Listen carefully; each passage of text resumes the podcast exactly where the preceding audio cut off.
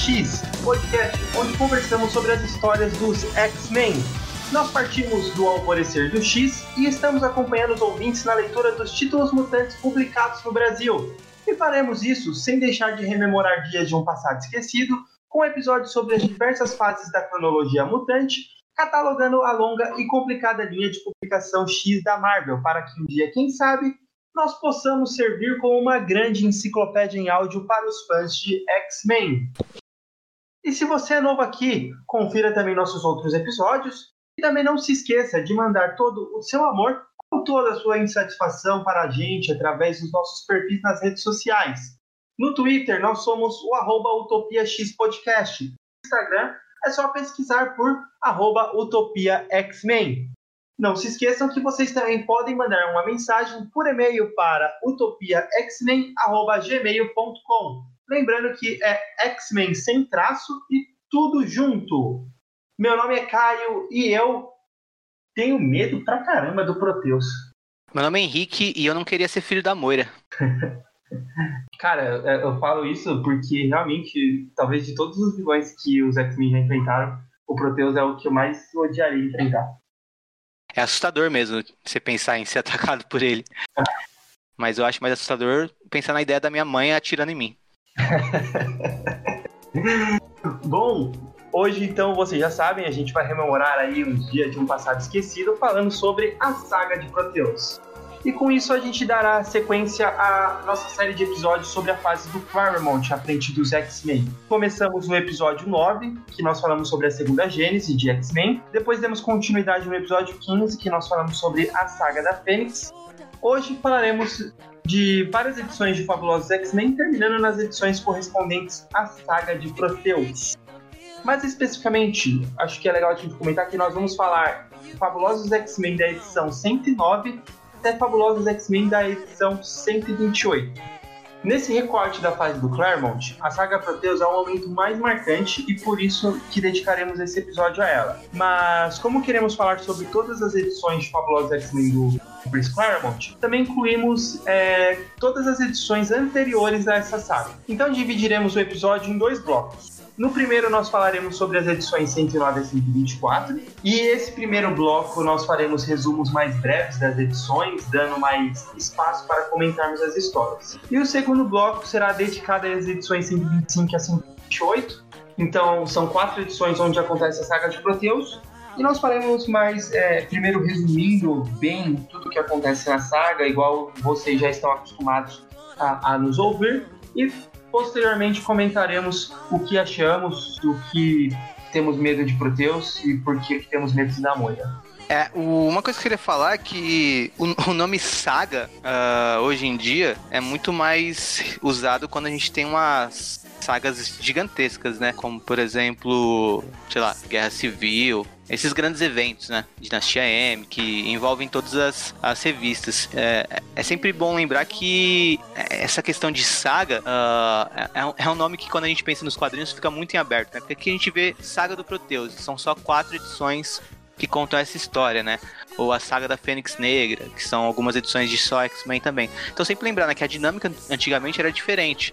Uh, histórias em quadrinhos tradicionalmente contavam histórias fechadas em suas próprias edições, né? Tinham que entreter quem comprasse aquela revista e fechar ali a história. Depois de um tempo isso começou a mudar e começaram a se fazer uh, histórias em duas partes, às vezes, histórias em três partes. E com o tempo foi chegando ao que a gente tem hoje, né? Tradicionais arcos de seis histórias. O, o Claremont, por sua vez, nos X-Men, ele sempre trabalhou vários plots, né? Vários plots e subplots como a gente destacou nos nossos primeiros, primeiros episódios sobre as histórias deles.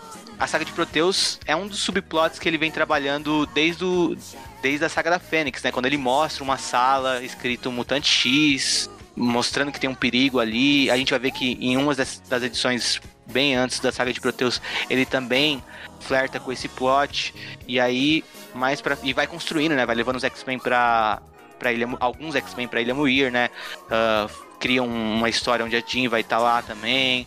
Então ele vai trabalhando para chegar nessa saga e é uma história que acontece em quatro partes, né? E uh, a gente é, é, tem várias histórias que tradicionalmente são chamadas de sagas, mas não se deixe enganar de pensar que quando vocês virem o nome saga, para uma história dos anos 70, 60, 80, vai ser a mesma coisa que vocês conhecem hoje como saga, né? Às vezes é uma coisa bem menor em proporção ou em quantidade de edições, mas que por se tratar de uma história tão, tão uh, não tradicional, mas tão clássica, né, que uh, muitas pessoas leram e gostaram e recontam e lembram dela, acaba ganhando esse status de saga, né? Ela não é chamada de saga de Proteus na revista nem nada, mas como é uma história que é uma das mais famosas da fase do Claremont, ela é referida por esse nome, né? Mas não é uma saga no sentido de como a gente tende a pensar hoje em dia, né? E outra coisa que eu ia falar também é que no, ao final da saga da Fênix, a gente vê que na última edição o John Byrne desenhou, né? E aqui ele segue como desenhista fixo. Só uma, da, só uma edição de todas essas que a gente vai falar hoje não foi desenhada pelo John Byrne. Uh, mas não é uma edição importante nem nada. E talvez o John Byrne não tenha tido problema com prazos nessa edição ou coisa do tipo, mas de resto todas as edições são desenhadas pelo John Byrne, mas não só isso, o John Byrne começa a assinar também como co-roteirista, né, o co, é, co plotter, algo do tipo. Ele colabora com o enredo da história. Então, o enredo da história não mais é só uh, ideia do Claremont, né? Tem muito do John Byrne também. Isso também faz bastante diferença. Por mais que o Claremont seja um autor fantástico, eu acho que quando ele se juntou com John Byrne, as histórias ganharam uma qualidade ainda maior nesse sentido de storytelling e também, né, aí o desenho nem se fala, né? Eu nem sou tão fã assim do John Byrne como uh, muitos são, né? O John Byrne tem vários fãs e uh, ele tem trabalhos memoráveis não só em X-Men, né? Superman dele é muito relembrado, o Quarteto Fantástico dele, entre outros. Eu não sou tão fã assim do, do John Byrne. Eu já tentei ler outras fases dele em outros títulos e não gostei tanto quanto eu gosto do trabalho dele no, nos X-Men, tanto pra desenho como no, no enredo, né? E é até difícil também comentar o que é John Byrne, o que é Claremont, o que é ideia de um, o que é ideia de outro. Uh, até prometo fazer uma pesquisa melhor para quando terminar a fase do John Byrne eu comentar mais sobre isso. Mas o, o, uma das coisas que mais marcou a fase, o, que mais marcou uh, de diferença assim, entre John Byrne entre os X-Men com e sem o John Byrne é o destaque pro Wolverine, né? Então, a partir daqui, né, a partir das histórias que a gente vai comentar nesse podcast, o Wolverine começa a ganhar um, um destaque muito maior do que, ele, do que o que ele tinha anteriormente, né? Então, se o Wolverine era só aquele cara chato que ficava ranzinza e reclamando de tudo e era bem uh, pouco desenvolvido, a partir do, da entrada do John Byrne, ele começa a ser muito mais desenvolvido e começa a ganhar muito mais destaque porque o, o Wolverine era um personagem canadense, né? O John Byrne sendo canadense. Na verdade, ele não nasceu no Canadá, né? Mas ele cresceu a vida toda dele no Canadá, então é um cidadão canadense. Então ele tinha esse apego com o Wolverine muito por conta disso também. Acho que também pela personalidade dele, acho que ele gostou do Wolverine e tudo mais. E aí o Wolverine começa a ganhar muito mais destaque também nessas histórias. E esse é um dos aspectos que é, é responsabilidade do, do John Byrne, né? O Claremont gostava muito da Tempestade e do Ciclope, e o John Byrne gostava muito do Wolverine. E a gente vai ver bastante destaque para esses três personagens mas principalmente em comparação com o que vinha antes, pro Wolverine, né? Ele passa a ser um dos destaques também nas histórias a partir de agora. Bom, como lemos nas edições anteriores, a Fênix e os X-Men salvaram todo o universo ao impedir que a galáxia de Newton é, existente dentro do, do Cristal Macran consumisse tudo conforme se expandisse, né? O Imperador Dicken, ele enlouqueceu, então a Lilandra será a nova Imperatriz do Império Shi'ar. Mas como ela era tida como traidora por ter ido contra as intenções do irmão, ela deverá esperar na Terra enquanto acontece o processo formal para que ela assuma o poder. Nisso, ela volta com os X-Men para a, a Mansão X. Na edição 109, nós vemos todos chegando ao Instituto Xavier. Tanto essa edição quanto a seguinte servem mais para que o Claremont trabalhe na construção das personalidades dos X-Men. Mas, como toda edição de um gibi mensal de herói precisa de um pouco de ação, ao final dessa, o Arma Alpha, da Tropa Alpha, ataca o Wolverine dizendo que o governo canadense quer o mutante é, de volta, né? Para que ele retorne pro, pro país como um agente canadense. Lembrando que esse Arma Alpha, ele é o líder da tropa Alpha, mais conhecido como o super-herói Vindix. Os X-Men que estavam fazendo piquenique, a Tempestade, o Banshee e o Colossus, eles ajudam o Wolverine e espantam o Arma Alpha, ou Vindix. E na edição seguinte, a 110, um vilão misterioso envia o Falcão de Guerra para atacar os X-Men. Os X-Men derrotam até facilmente o Falcão de Guerra que é preso, mas nem o leitor nem os mutantes sabem o porquê do ataque. Também vale apontar que nessa edição não é desenhada pelo John Byrne, e sim por Tony Desuniga. São 111, Burnie retorna à arte. acompanhamos o Fera que recebeu um chamado de Polaris dizendo que o Destructor foi sequestrado e que não consegue contatar os X-Men. O Fera então vai investigar e descobre que Mesmer, o antigo vilão do grupo com poderes telepáticos, está controlando todos os X-Men por vingança, fazendo com que eles trabalhem em um circo. O Fera enfrenta o Mesmer sem muito sucesso, mas o Wolverine desperta da ilusão em sua mente devido a um pico de adrenalina em uma de, de suas apresentações no palco do circo.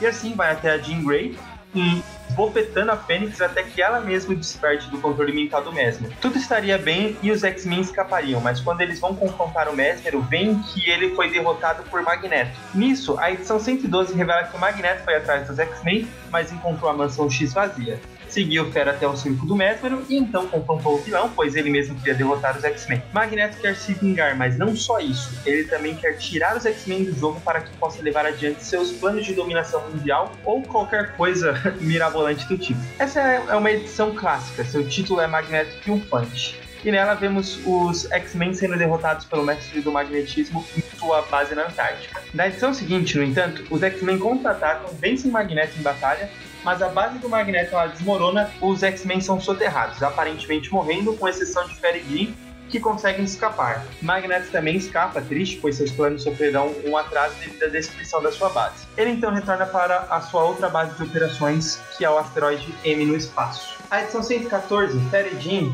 é, desmaiaram na Antártica ao, ao final da edição anterior. A Jean acorda desesperada, querendo salvar os X-Men. Nisso, os dois são avistados com o helicóptero e resgatados. Os outros X-Men saem dos destroços da base do Magneto e se veem na Terra Selvagem. Ciclope já esteve lá, mas para os outros X-Men é uma grande surpresa ver uma floresta cheia de vida e vegetação ali no, no meio da, da Antártica. Enfim, nessa edição a gente vê o Fera e a Jean contando ao Professor X que os X-Men estão mortos e é, o, e é o que eles acreditam ser verdade, né? Assim como os X-Men acreditam que o Terra e a Jean morreram também. Na Terra Selvagem, os mutantes chegam a uma tribo e por lá ficam fazendo amizades. Ao final da edição, Sauron rouba a energia da tempestade. Quem é Sauron? Os novos X-Men ainda não sabem, mas o Ciclope sabe ele é outro vilão da primeira fase, né, da, da primeira gênese dos X-Men. Na edição 115, os X-Men enfrentam o Sauron e também encontram o Khazar. Daí pra frente, a história se desenrola numa trama sobre a Terra Selvagem e seus habitantes. É uma aventura bem legal, ela explora vários conceitos, mas não vamos falar muito sobre, senão vai ficar muito longo e também não queremos chegar é, não queremos nos aprofundar aqui, porque nem tem tanta importância na história que essa parte do Extramundo, é claro, a gente quer falar ainda hoje sobre a saga de Proteus. O importante é que no final dessa edição 116, os X-Men saem da Terra Selvagem e caminham para casa numa jangada. Os fabulosos X-Men 117, eles, os X-Men que estavam na jangada são resgatados por um navio. Já em Westchester, a Jean Grey ela se despede do Xavier e da Lilandra, e depois o Xavier conta a Lilandra sobre o passado. Aqui Claremont estabelece melhor a origem do mentor dos X-Men seu passado com Moira e seu confronto com Amal Faraok, o Rei das Sombras. Eu vou pedir perdão aí para os ouvintes, porque eu não vou conseguir pronunciar exatamente o, o, nome do Rei das Sombras. E ao final da edição, a Lilandra convida o Xavier para ir com ela o, até o, o, espaço, né, deixando a Terra para o Império Shi'ar. O Xavier aceita, já que ele não tem mais os X-Men para treinar. Na edição 118 e 119, acompanhamos os X-Men que estavam no navio chegando ao Japão, e o professor Xavier já está no espaço com a Lilandra. Então, no Japão, os X-Men, juntos de Misty Knight, Colin Wing, Punho Ferro e Solaris, enfrentam o Moses Magnum. É o mesmo caso da história das Terras Selvagens. É uma aventura bem legal, com bons momentos, bons novos pontos apresentados. Por exemplo, é aqui que o Wolverine conhece a Mariko, com quem se casará um dia, mas também é uma história que podemos passar sem dar muitos detalhes no resumo para seguir adiante. Ao final da edição 119, vemos que Jean, após passar seis semanas de férias nas Ilhas Gregas, chega à Escócia e lá encontra Moira, Alex, Lorna e o Jamie Madrox, que é o Homem Múltiplo. O plano deles é passar algum tempo em Ansburg e depois todos iriam para a Ilha Muir. Na última página dessa edição, a gente vê uma cena na Ilha Muir, lembrando é lá onde a Moira tem o seu centro de pesquisas mutantes. Enquanto a Moira e o Madrox e os outros estão em, em Edimburgo, o centro está vazio. Mas vemos nessa cena que há um invasor. É o capitão do navio que os X-Men destruíram quando ele se recusou a transportar os mutantes. É, ele é atacado, não vemos por quem, e ele acaba morrendo e a história acaba. Nessa cena, também vemos novamente a porta onde se lê Não Entre Mutante X, que nós vimos anteriormente lá durante a saga da Fênix no confronto dos X-Men com o Magneto. Outra coisa importante de se apontar é que nessa edição 119, o, o Banshee, para salvar o Japão do, dos terremotos, ele se fere a ponto de comprometer os seus poderes. Na edição 120, os X-Men seguem voltando para casa tá bem difícil desses caras chegarem em casa. Agora, eles deixam o Japão em um avião, mas no caminho eles terão de enfrentar a tropa Alpha. Lembrando que o governo cana canadense não aceitou o Wolverine, é, abandonou seus serviços, né? Nessa edição, ela introduz agora realmente a tropa Alpha, né? Primeiro a gente só viu o Vin Dix, agora a gente vai ver a tropa Alpha completa mesmo, equipe que depois vai ter seu título também, viram super-heróis e tem todo é, esse lance aí de serem os super-heróis canadenses. É, essa história ela segue tanto na 120 como na 121. É uma história que certamente abordaremos melhor quando a gente for fazer um, um episódio sobre a Tropa Alpha, já que seus membros são mutantes. É algo que a gente ainda vai debater, até porque o Henrique quer muito. Mas enfim, é, ao final da edição 121, os X-Men partem ao Canadá para, para finalmente chegarem em casa. É legal que o Wolverine se entregou pro governo canadense, mas de um jeito conseguiu de algum jeito fugir de fininho ali pro, pro avião que levava os X-Men para Nova York. Os fabulosos X-Men 122, agora que os X-Men estão na Mansão X, o professor ele não está lá, já que ele está no espaço com a Lilandra. Na Escócia, a Jean ela esbarra em um estranho é, e bem apresentado esse, esse estranho, né, o Jason Wingard, o fato vai ter uma grande importância na saga da Fênix Negra. A Jean, a Moira e os outros estão no, a caminho da Ilha Moore. A Moira quer fazer alguns testes com a Jean para verificar a extensão de seus novos poderes. Visitando os X-Men na Mansão X está Colin Wing, uma das personagens do núcleo do Punho de Ferro com quem os X-Men se encontraram no Japão. A Colin, assim como a Jean Grey, eu, o Henrique e tantas outras pessoas, né, já se apaixonou pelo Ciclope logo de cara. Nessa edição é uma daquelas sem foco em uma grande aventura, é um momento mais para desenvolver a trama de alguns aspectos e principalmente desenvolver os personagens. O Colossus treina na sala de perigo e descobrimos que ele está inseguro desde que foi derrotado por Magneto. O Ciclope sai em encontro com a, com a Colin Wing, o Wolverine descobre que Mariko está em Nova York e Tempestade retorna para o bairro onde seus pais se conheceram e onde nasceu e viveu os primeiros anos de sua vida. E lá se depara com a dura realidade e a parte mais pobre de Nova York. Também encontra com o Luke Cage e a Miss Knight. A edição termina em um gancho para a edição 123, onde vemos o Arcade sendo contratado pelo fanático e o Blackton Cassidy para assassinar os X-Men. Esse embate do Arcade com os X-Men é o plot das edições 123 e 124. Os X-Men são sequestrados e levados ao parque de diversão mortal do Arcade, né, que é o mundo do crime. Lá eles passam por vários tipos de jogos mortais, mas acabam sobrevivendo e Arcade aceita a derrota, libertando os X-Men ao final.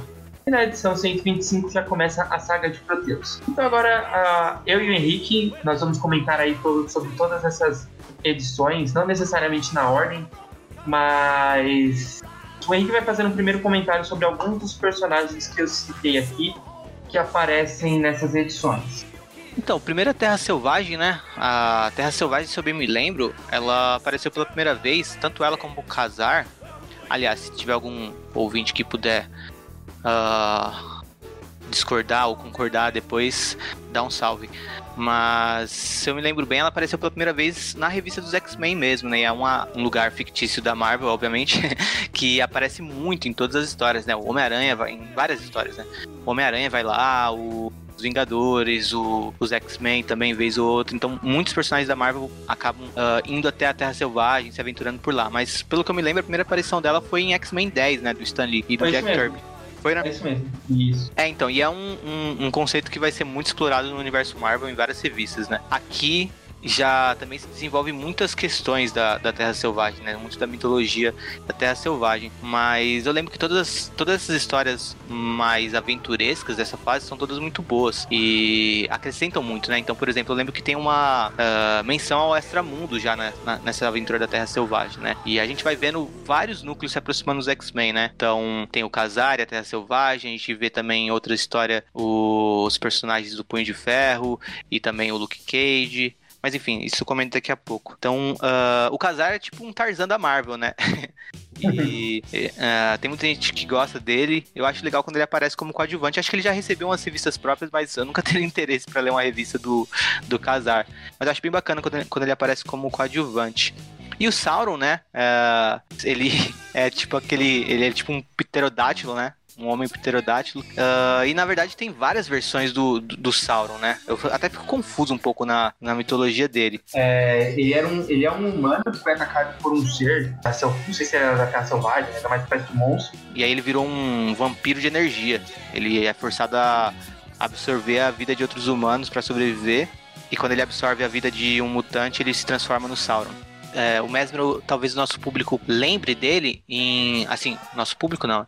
Nosso público manja demais que nem a gente, mas uh, talvez o público maior, assim, que não tá tão acostumado a ler quadrinhos, que esteja escutando a gente, vai, vai lembrar dele na série X-Men Evolution, que é o público que acompanha as X-Men por outras mídias, né? Que ele, ele tem um episódio na, em X-Men Evolution que é muito bom. Uh, é um episódio parecido até com, com.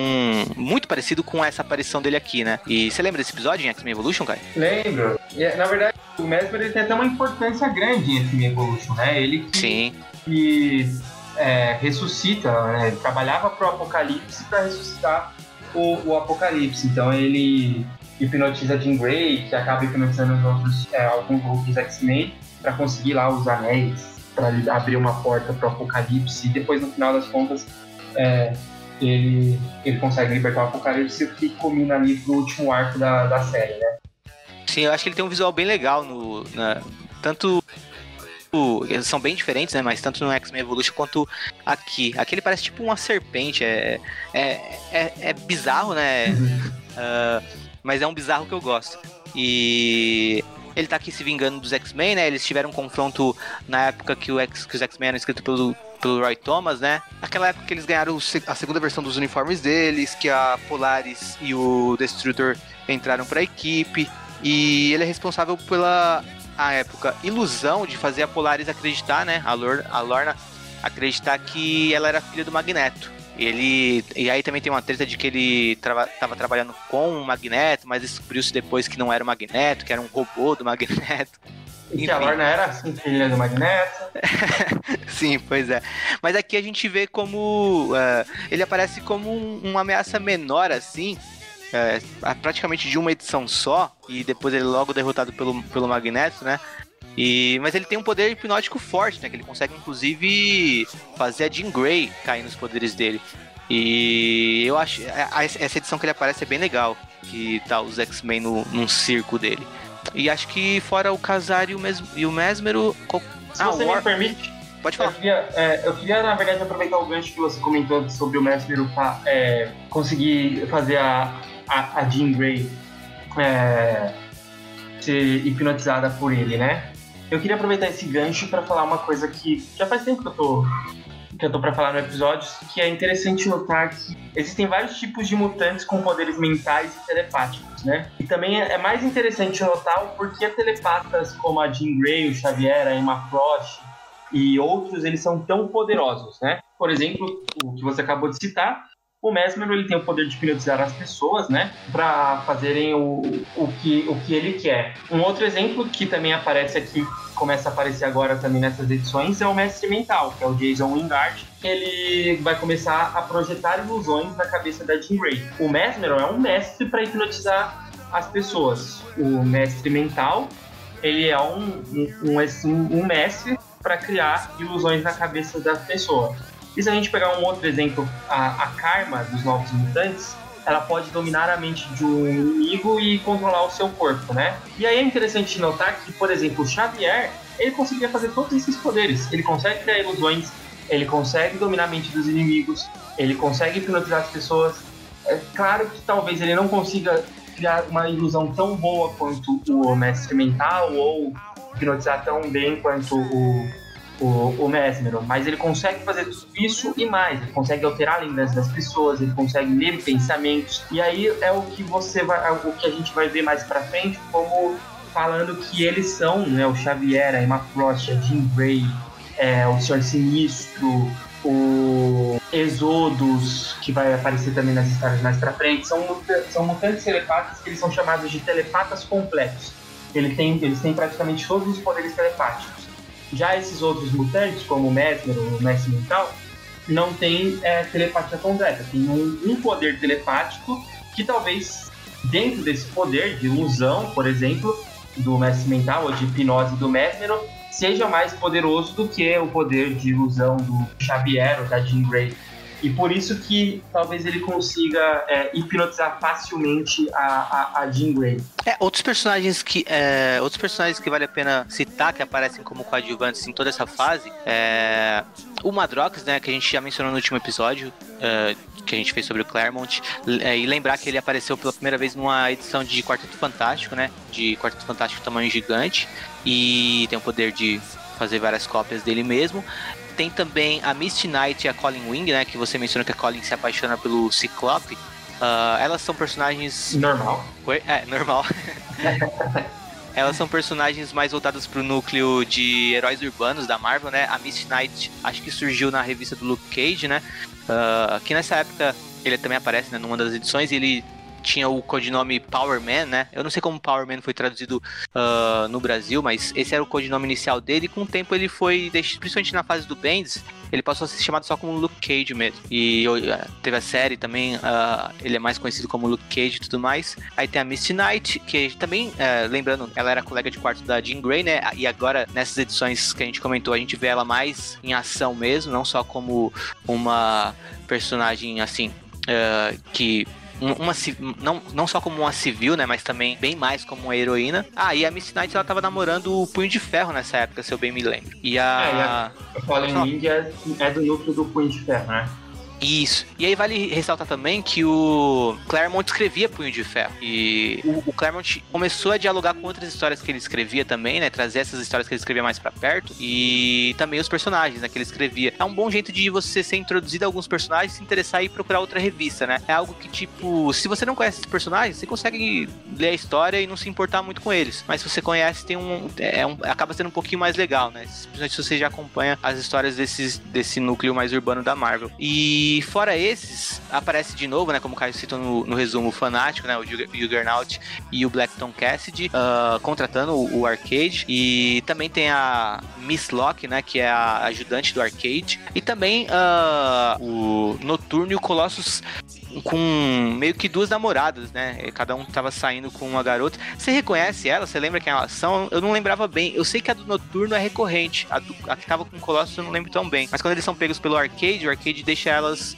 Uh, tanto essas duas que estavam saindo com o Noturno e com o Colossus, quanto a Colin Wing, deixam elas presas acompanhando as cenas uh, dos X-Men sendo uh, passando pelas provas dele, né? E. O Colossus acho que não, não tem tanta importância, é mais a namorada do Noturno, né? Que é a Amanda Septon. Que, é, você lembra a primeira ela... vez que ela apareceu? Ela apareceu um pouco antes também nas, nas revistas sendo uma namorada do, do Noturno. Na verdade, ela, ela conhecia o Noturno, porque é bizarro, né? O Noturno e ela são irmãos de criação.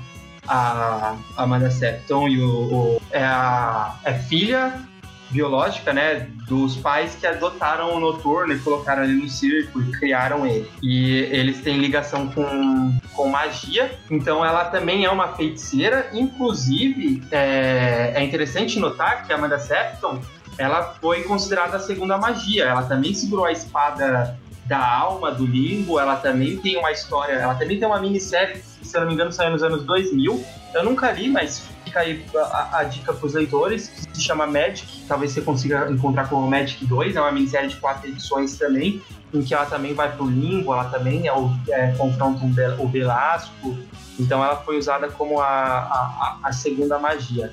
A primeira aparição dela foi em X-Men 98, também já como uma é, a irmã adotiva do Kurt e namorada, né? E acho que é isso de personagem coadjuvante que aparece. Você lembra de mais algum que eu tenho esquecido? Não, acho que talvez sejam, sejam esses mesmos, né? Ah, tem na Terra Selvagem tem também a, a vilã, né? A Zeladane, que é a primeira vez que ela aparece, depois ela vai continuar como uma vilã recorrente também.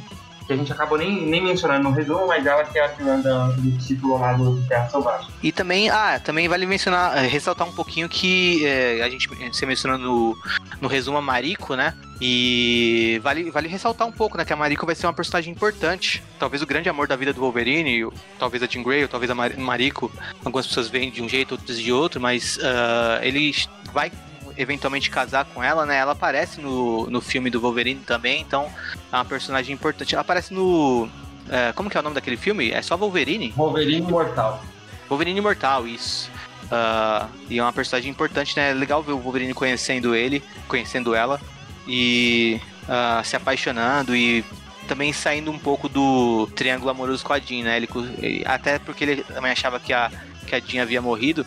Mas eu acho legal isso de mostrar o tanto o Wolverine quanto o Ciclope se, se aproximando de outras pessoas, né? E já mostra também como é bem mais maturo o roteiro do Claremont em comparação com outros roteiros de histórias em quadrinho uh, de super-herói, né? Porque geralmente a gente tem aquilo de ah, o personagem X ama a personagem Y, ama ela incondicionalmente. E aqui a gente vê o Ciclope com esse amor pela Jean, só que aí ela, ela morre e primeiro o Ciclope uh, não sente o luto, né? E ele até se cobra por isso e fica confuso porque ele não consegue sentir uh, um pesar tão grande com a morte da Jean. E aí ele se aproxima dessa. Uh, de, da Colin, né? E o Wolverine também.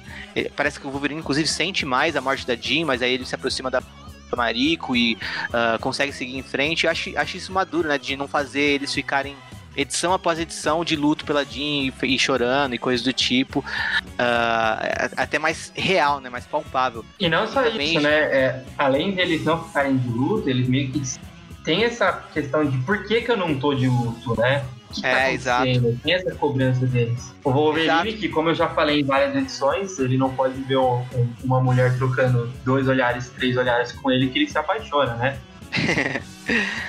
E, o... e é legal também porque aí já, já acrescenta também uma questão de será que essa Jean que morreu é realmente a Jean? Porque quando o Ciclope reagiu à, à queda do, da espaçonave e à quase morte da Jean lá no comecinho da, da saga da Fênix, ele já ficou muito mais abalado do que agora que ela morreu de fato, né? Então tem, acrescenta esse, esse aspecto de que o Ciclope não sabe bem ao certo quem é a Jean depois que ela virou Fênix, né?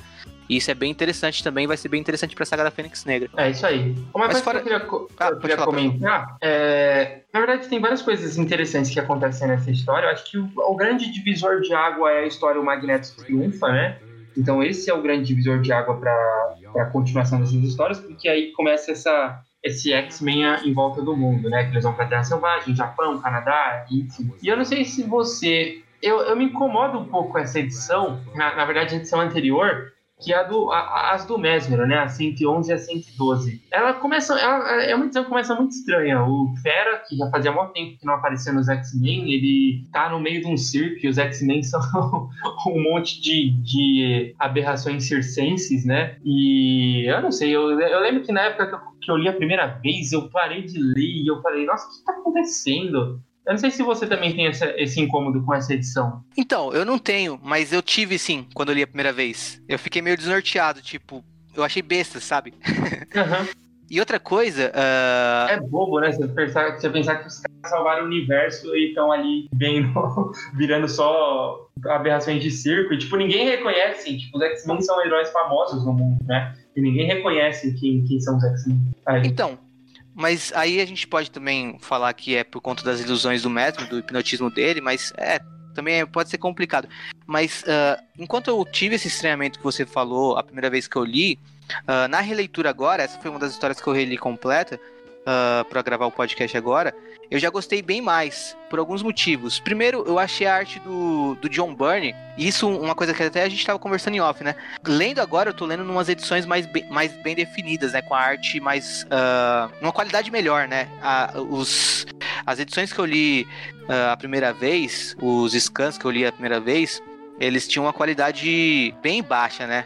Os que eu tô nessa releitura que eu tô fazendo, tá com uma qualidade excelente, né? As páginas que eu tô vendo. E isso valoriza muito a arte do, do Burn. E acho que é o que mais me prende nessa, nessa primeira edição no circo, né? Do Mesmero. E, Inclusive dá até pra ver uma evolução. Ele desenhando o Fera aqui, tá, tá bacana. Tipo assim, se comparar principalmente com o Fera do, do Cockrum, tá bem bonito esse Fera. Mas depois ele desenhando o Fera mais, mais pra frente, já tá uma coisa ainda melhor, né? Não sei se você lembra do Fera aparecendo uh, pouco antes. Não, na primeira edição da saga de Proteus. Uh, ali ele já tá bem com um visual uh, clássico, até que vai se assemelhar muito ao que o Jim Lee também consegue fazer na fase dele. Mas o, o, o, que eu mais me incomodo mesmo é o que fica implicado aqui, né? Insinuado. Que o. Porque é uma coisa muito pesada, né? Eu acho que aí o tom não ficou tão legal de insinuar isso, não se trabalhar muito bem que fica insinuado que o, o, o Mesmero tava hipnotizando a Jean, uh, principalmente a Jean, né? Pra ela ser, tipo, meio que a namorada de, dele, né? Então, tipo, ele tava abusando dela, porque a gente vê pouco antes do Wolverine esbofetar ela pra ela voltar a si, a gente vê que ela tá se arrumando pro encontro com o Mesmero, e a gente percebe depois que eles já, já estão nesse circo há alguns dias ou algumas semanas, eles não ficaram ali um dia, sabe? Eles ficaram um tempo nesse hipnotismo. E aí, uh, e aí eu me incomodo do mesmo jeito que você se incomodou. E aí, para mim, também pesa um pouco o tom ficar pensando no Mesmer abusando da Jean e tudo mais. E, uh, enfim, eu achei um pouco pesado pro tom da história, né? Que é até uma é. história mais leve nesse sentido que você falou de ser meio bobo e tal. Ainda bem, inclusive, que nem ficaram depois é, batendo nessa tecla, até pra gente esquecer e fingir que isso não aconteceu, né? Sim, então, é. Mas por mim aconteceu. não teria, sabe? Tipo, pra mim claro. teria que ser uma coisa de tipo, ah, eles estão ali há um dia só, sabe? E uhum. a Jean vai sair com o Mesmer e ela é impedida e ufa, sabe? Sim, Mas. É por isso que que dá, dá um incômodo. Tipo, parece que já fazem muito, já faz muito tempo que os X-Men estão ali, né? E ninguém Ninguém liga. Sim. E agora quanto ao roteiro, eu acho bem legal que o Magneto, esse triunfo do Magneto, ele se vinga exatamente como ele como ele sofreu, né? Eu queria chegar aí quando a gente tava quando eu comecei a falar do, do Messer. Ah, então a, a respeito ver. disso. Pode, pode puxar. Eu não sei já. se eu amo ou se eu odeio. Pelo jeito você gostou. eu não sei se eu amo ou se eu odeio esse plano do Magneto. Tem hora que eu, que eu gosto, o, o, o senso de humor, mas. Primeiro que assim, o Magneto é foda, né? Você pensar que ele leva os mutantes, captura todos esses X-Men que são muito mais poderosos do que os X-Men da, da primeira Gênese, né? E ele sozinho consegue lidar com, lutar contra toda a equipe. Não só com os X-Men, mas várias vezes a gente vê que o Magneto sozinho é um vilão que você que tem que reunir Vingadores, que tem que lutar contra o Quarteto Fantástico. Não dá para um herói só ir lá e lutar contra o Magneto achando que vai derrotar, né? Então são vários heróis que tem que, lutar contra ele. E os X-Men, é, ali, a partir do momento que o Magneto está preparado para lutar contra eles, diferente, por exemplo, da, da, da, edição que eles se libertam, que eles pegam o Magneto de surpresa, né? O, o Magneto consegue derrotar os X-Men. Então, bem preparado, bem equipado ali, não tem jeito do, dos X-Men lutarem contra o Magneto, isso mostra o quanto ele é poderoso, né? Mas o plano dele de prender os X-Men só para ficar humilhando eles, fingindo que eles são crianças, o que acaba sendo muito engraçado, eles sendo atendidos pela babá, a babá robô ali. É, eu não sei se eu amo ou se eu odeio, eu, eu consigo amar e odiar ao mesmo tempo isso. eu entendo, entendo. A primeira vez também que eu li, eu, eu estranhei um pouco. Eu acho que eu, nessa releitura eu tô até curtindo mais esses, essas bobagens, por algum motivo. Não sei se é, se é porque eu tô curtindo mais também o desenho do Burn, ou se porque o é, ou se é também um pouquinho de nostalgia, mesmo que eu não tenha gostado tanto na primeira vez que eu li de algumas coisas, mas até a babá eu gostei e achei É algo que hoje em vez. dia é impensável, né? A gente já ah, vê sim. que é algo que é totalmente datado. Cara, e eu, uma coisa que eu queria te perguntar, você curtiu essa separação de dois núcleos? Um núcleo dos X-Men e sem a Fênix, e a Fênix, a Jean Grey, né? Uh, junto com o Fera, achando que eles morreram. Você curtiu essa questão da separação dos dois, de uns acharem que os outros morreram e vice-versa? Do, do Fera voltar também, você curtiu essa part, essas participações do Fera, mesmo que pequenas? E isso é uma coisa que eu, que eu, tinha curiosidade de perguntar, porque eu lembro que eu me incomodei a primeira vez que eu li, porque eu não queria ver. É, é, porque eu sabia que em algum momento eles. Uh, sabe, eu, eu não gosto quando tem esse engano que eu sei que daqui a pouco vai ser desfeito, sabe? Uhum. Mas é. aqui eu já, já, na releitura também eu já curti mais, não me incomodei tanto. Mas eu queria saber se você, se você se, incomoda, se incomoda com isso, essa separação.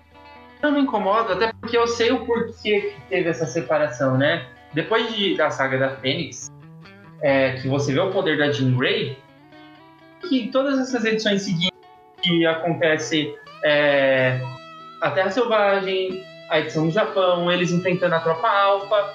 Seria cinco minutos se a Fênix estivesse lá, né? Então dá pra entender o porquê que o Claremont separou um pouco ali a, a, a Jean Grey. Do, Sim. Então acho que é mais por isso que eu entendo que senão realmente, tipo, é, ela transformou numa personagem muito poderosa, né? É, e a gente vê que se tem razão quanto a isso, porque ela só retorna, eles só se reúnem realmente para enfrentar um, um, personagem tão poderoso quanto ela, que é o Proteus, né? E na sequência já é a saga da Fênix Negra. Então faz sentido isso que você tá falando mesmo. E uma, uma coisa que eu gosto mais dessas histórias todas que você fez o resumo agora eu gosto mais quando mostra momentos deles, que é até uma coisa que você já falou em outros podcasts, que é uma coisa que você gosta também, né? Esses momentos de re respirar antes de outra cena de ação, antes de outra aventura, né? Que aprofunda mais nos personagens. Então, por exemplo, nessa, nessa história da Terra Selvagem, tem um momento que mostra eles na Terra Selvagem uh, assimilando a morte que eles pensavam ter acontecido da Jean e do Fera, e mostra o, o, o, o Wolverine. Ah, mostra o Wolverine peludo também, que é uma coisa bacana que eu curto. E diferente do Wolverine depilado mais atual. Mostra o Ciclope de bigode, reconhecendo até o. Começando a ligar os pontos. tá, rindo, tá rindo do Wolverine, o Wolverine peludo. peludo. é, eu, é verdade, isso que você comentou do Ciclope também bigodudo, que ele coloca o na cabeça e ele fala, nossa, mas eu sou igualzinho o Corsário. É. eu acho essa cena bem legal também. Esses momentos eu acho, eu acho bem legal, né? Tem outros que são até mais do que esse na Terra Selvagem. Eu lembro que as primeiras vezes que eu li, até a ação me broxou um pouco, porque eu queria ver mais desses momentos, né? E tem uma edição que eu gosto muito que não tem ação praticamente, que é só uma edição inteira voltada para isso que é aquela que a Tempestade vai uh, no bairro que os pais deles, dela cresceram, né? Se eu não me engano é o Harlem, eu não lembro agora. A Harlem. Acho que eles, é, né? É, aquela, aquela edição inteira, é só um, um, um descanso, né? Não tem aventura praticamente. E eu gosto muito. E o Claremont toma muito momento para aprofundar os personagens durante toda essa fase, né? Por mais que tenha. E é bem equilibrado, né? Tem bastante ação que agrada os leitores que gostam dessa parte, só que aprofunda, então prende o leitor.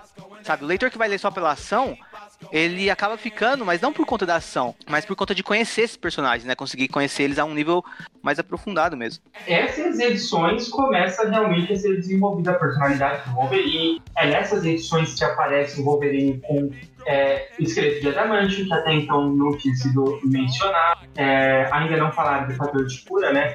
Mas são nessas edições que você vê a personalidade. É, é muito interessante você pensar que na Terra Selvagem, por exemplo, o Wolverine é, Assim que ele vê o Sauron, ele ataca o Sauron e o Scott fala: Não, Wolverine. O Wolverine meio que tipo, ah, dane-se a ordem do Sauron. E o Scott meio que fala: Por que, que você nunca me ouve, né? Até porque depois o Wolverine é hipnotizado pelo Sauron, ataca o X-Men e o Scott tem que atacar o Wolverine até ele se recuperar. E você pode reparar que nas edições seguintes, toda a ordem do Ciclope o Wolverine respeita mais. E é, é, uns pequenos detalhes que a gente vê que estão sendo bem desenvolvidos ali. Mas ao mesmo tempo tem todo esse lance do Wolverine ser uma pessoa. Ele, ele é mais velho que o Ciclope, né? Ele tem que também é, ensinar algumas coisas pro Ciclope, no sentido de quando a gente vê nessa edição que você mencionou da, da Tempestade no Harley, ela começa com o Colossus treinando a força dele, né? E desde a luta com o Magneto ele tá meio inseguro e ele não consegue é, o, o, eles estão treinando na, na, na de perigo, meio que os colossos sendo esmagados por duas, duas placas de metal, né? E ele teria que segurar aquilo. E tanto o Ciclope quanto o Wolverine sabem que o Colossus é, conseguiria mais do que isso. E aí o Wolverine fala, vai lá e fala assim: quer saber, Ciclope? Vamos fazer o seguinte: vai, de, destrói o painel do, de força, de, colocando muito mais força do que o Colossus estava aguentando ali, falando que não aguentava e ele vai lá e fica no meio da, do, do Colossus, né? Falando, ó, se você, é, se você não destruir isso daí, eu e você vamos morrer, né? E aí o Colossus consegue destruir algo que o Scott jamais faria. E não. aí eles têm esse, esse embate, né? O Scott meio que, olha, eu jamais faria, eu jamais faria de, de arriscar a vida no, no treino, né? Mas eu entendo por que, que você fez. E aí, ao mesmo tempo, ele manda o Wolverine consertar o painel que ele quebrou. Sim. Não, então, é interessante. Eu... Essa, essa, essa, toda essa interação do Ciclope com o Wolverine eu gosto muito aqui, que é uma, é uma coisa de embate que começa a se transformar em respeito de, um, de ambos. Não, e, e, e em cima disso, você falou que até o Wolverine consegue ensinar algumas coisas pro Ciclope, por mais que o Ciclope não vai arriscar a vida de ninguém como o Wolverine fez aqui, né? Não vai ser tão extremo, ele vai fazer uma coisa muito parecida com essa na saga de Proteus. Que quando o Wolverine, o Noturno e a Tempestade estão abalados, ele provoca eles para eles reagirem. E, e, o Ciclope até ataca o Wolverine e, a Tempestade e o Noturno para dar um chacoalhão neles. E depois explica para eles que ele fez isso. E o Wolverine reconhece Uh, mas eh, até vamos falar melhor disso quando chegar na fase na, na saga do Proteus em si, né? Mas o que eu quero dizer é, o Ciclope meio que aprende também com o Wolverine, e o Wolverine aprende com ele, passa a respeitar mais ele. Você tem razão, é um desenvolvimento muito bom da relação dos dois aqui, sabe? Uh, do Wolverine completamente chato e falando que não vai respeitar as ordens do Ciclope, para gradualmente ele começando a respeitar o Ciclope como líder. E, e, e isso é muito legal, né? Se transformar no personagem Wolverine que nós conhecemos hoje, né? Não, eu e até que... os dois também como amigos, né? É legal é, ver isso. Eu acho que eu, eu, queria comentar só duas coisas, né? Até essa edição também mostra bastante é, da tempestade e o, o quão humana a tempestade é, né? Sentindo lá o, o que está acontecendo no Harlem e continuando, continua mostrando a tempestade muito poderosa, né? Eu gosto daquela cena que, da, que eles estão lutando contra a tropa alfa e o Vin Dix ataca a tempestade, a tempestade derruba ele e ele fala, nossa, meu orgulho de homem está ferido. eu não posso lutar contra essa mulher sozinho. E é, é algo que a gente já vem falando desde sempre, a Tempestade é vista como a personagem mais forte desses X-Men aqui, né? E por último, não sei se você quer comentar mais alguma coisa, mas eu queria falar da primeira edição da 109, que a gente falou de tantos e tantos e tantos personagens e não falou de um dos X-Men, que é o Noturno, né? E essa edição 109 também, nesse lance deles estarem mais é, descansando, né, para desenvolver mais os personagens, o Ciclope tá reparando que a Jean Grey tá conversando com os pais dela sobre ela ser a Fênix, né? E ao mesmo tempo o Ciclope também tá um pouco incomodado com todo esse lance da Fênix e tal. E o Noturno vai lá conversar é, sobre ele, né? E esse diálogo do Noturno com o Ciclope é, é, é muito interessante. O Noturno ele meio que co comenta pro Ciclope. Na verdade, o, o diálogo começa com o Ciclope falando que os pais da Jean não aceitariam ela daquele jeito. Até porque, tipo, você aceitaria? E o Noturno fala. É, ele comenta que ele tem os pelos azuis, assim como o Ciclope ele tem a rajada óptica, e eles não podem controlar isso, eles não podem mudar. E pensar que deveria ser ao contrário, que isso deveria ser diferente, não dá nada. É, eles têm que é, eles deveriam aceitar o que eles são e aprender a viver com isso, né? Senão a única alternativa é, é enlouquecer. Se toda vez que o mundo é cruel com eles, eles ficarem remoendo, isso só vai destruir a eles mesmos, né? E o, e o Noturno dá essa lição de moral no Ciclope e o Ciclope meio que fica, tipo, sem palavras para responder ao Noturno, né? E aí eles meio que, que são interrompidos pelo Bunch e tal, e o Ciclope fala, ah, o Noturno me deu muito o, o, o que pensar, né? Isso é bem interessante você notar, Cara, como o Noturno ele é seguro com a aparência dele, né? Apesar de tudo, cara, a gente vê alguns momentos que tem um pouco de e tal, mas nada comparado, por exemplo, a outros mutantes, como o Fera, que tá sempre querendo mudar, voltar a ter uma aparência mais humana. O Noturno não, né? O Noturno ele tem essa segurança e é, é aqui que mostra o porquê que ele é tão seguro de si e o porquê que o Noturno também ele é visto como o grande amigo, né? O grande ombro amigo. O Noturno é incorruptível. Você nunca vê o Noturno sendo é, o ambicioso ou nada disso, né? O Noturno é o amigo de todos eles, é a pessoa que todos eles mais confiam como X-Men. Então eu acho que eu só queria comentar a respeito disso, porque talvez seja o, o, o X-Men que continua aparecendo, né? Que a gente não falou. Tirando o Bunch. É, cara, o, o, Noturno, ele tem uma personalidade fantástica e eu, e eu, e eu acho ele fundamental para os X-Men. Eu lembro que você, no episódio da série animada, lamentou que o Noturno não tava. Que o Noturno não é um dos integrantes daquela equipe da série animada, né? Que faria total diferença. Eu vejo o Noturno como meio que uh, a pessoa que, quando tá entre os X-Men, mantém eles mais unidos. Porque ele, ele é um ponto de equilíbrio. Ele é, ele é equilibrado Uh, ele tem suas questões com aparência, mas ele consegue lidar bem muitas vezes. Ele consegue uh, ser sério quando ele tem que ser sério, tem uma conversa profunda com, com seus amigos quando ele precisa daquilo, ele consegue ser engraçado e leve quando também ele percebe que é isso. Ele, ele é tipo aquele irmão que todo mundo gostaria de ter, sabe? E todos, todos os X-Men gostam muito dele. E eu lamento que ele nunca foi adaptado dessa maneira, com essa personalidade, para outras mídias, né? Em X-Men, a série animada, ele mal aparece. Em X-Men uh, Evolution, ele é um adolescente com uma personalidade completamente diferente, assim como ele é um adolescente com uma personalidade completamente diferente no, nos novos filmes, né? Nos filmes mais recentes. E o Noturno do, uh, do da trilogia original que na verdade só aparece no segundo filme, é o que mais chega a se assemelhar assim, né? Mas como ele, eles não conheciam aquele noturno, não tem. Uh, não, é, não, é a mesma coisa, sabe? Era só um personagem novo que eles estavam uh, recebendo. Mas uh, eu acho. Pode falar. A adaptação dele é Wolverine e os X-Men. Aquele desenho que eu já falei várias vezes que é um desperdício, que tem uma história boa, se não fosse só Wolverine atrás de Wolverine, seria bem legal. Ah, é, eu não assisti essa ainda. Mas uh, valeria um episódio nosso, né? Claro, temporada só, né? É, são só 26 episódios, dá pra fazer, matar rapidamente. Ah, bacana. Outra coisa que eu ia te perguntar é se você gosta do arcade. Não. eu, eu por que, que, as pessoas contratam o arcade pra matar super-heróis, sendo que ele nunca conseguiu matar um super-herói? eu acho, na, na real, eu acho que o arcade ele é contratado não para matar os super-heróis, mas para fazer os super-heróis passarem por uma situação ridícula e depois ele vende o DVD pra pessoa que contratou ele, tá ligado? e a pessoa ficar assistindo e dando risada em casa. Só pode ser, mano. Mas eu adoro o arcade, mano. Pra mim ele é o mojo legal, tá ligado? É, talvez. Se a gente, pensar, é o, mojo é, é muito parecido, conceito. né? É o mesmo é. conceito. É, é, assim, eu não gosto muito, que eu acho exagerado um pouco a tecnologia que ele no game, por exemplo. Ele consegue criar robôs que imitam os poderes do, do ser original. Eu acho que é muito apelativo isso, e só é usado ali, né? Só para aquele sentido ali do mundo do crime. Assim, eu, eu, eu, eu não consigo, toda vez que ele aparece, ele aparece com alguém que contratou ele para matar um grupo de vilão, de, de super-heróis, algum herói, e ele sempre derrota o, o, Os heróis sempre acabam saindo do mundo do crime. Eu não, eu não entendo como esse cara não faliu ainda. Como virou o reembolso do, do dinheiro. Eu acho legal também que ele é raso, tá ligado? Ele, ele é só um cara, ele é só um playboy entediado que tem muito dinheiro e gosta de se divertir e quer trabalhar num negócio divertido e no caso dele é matar as pessoas lentamente. Uh, mas o. Sempre aparece o arcade, o Ciclope tá no encontro com a Colin Wing e do nada chegou o Homem-Aranha, né? Ele fala, ah, o Ciclope é a Colin Wing ali, eu vou ali, tipo, atrapalhar o encontro deles.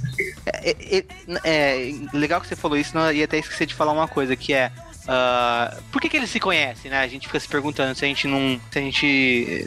Eu não sei como isso foi publicado aqui no Brasil, se tem essas indicações de como eles se conhecem, mas enfim. Uh, no original vem escrito uh, que algumas coisas que eles mencionam aconteceram em outras revistas.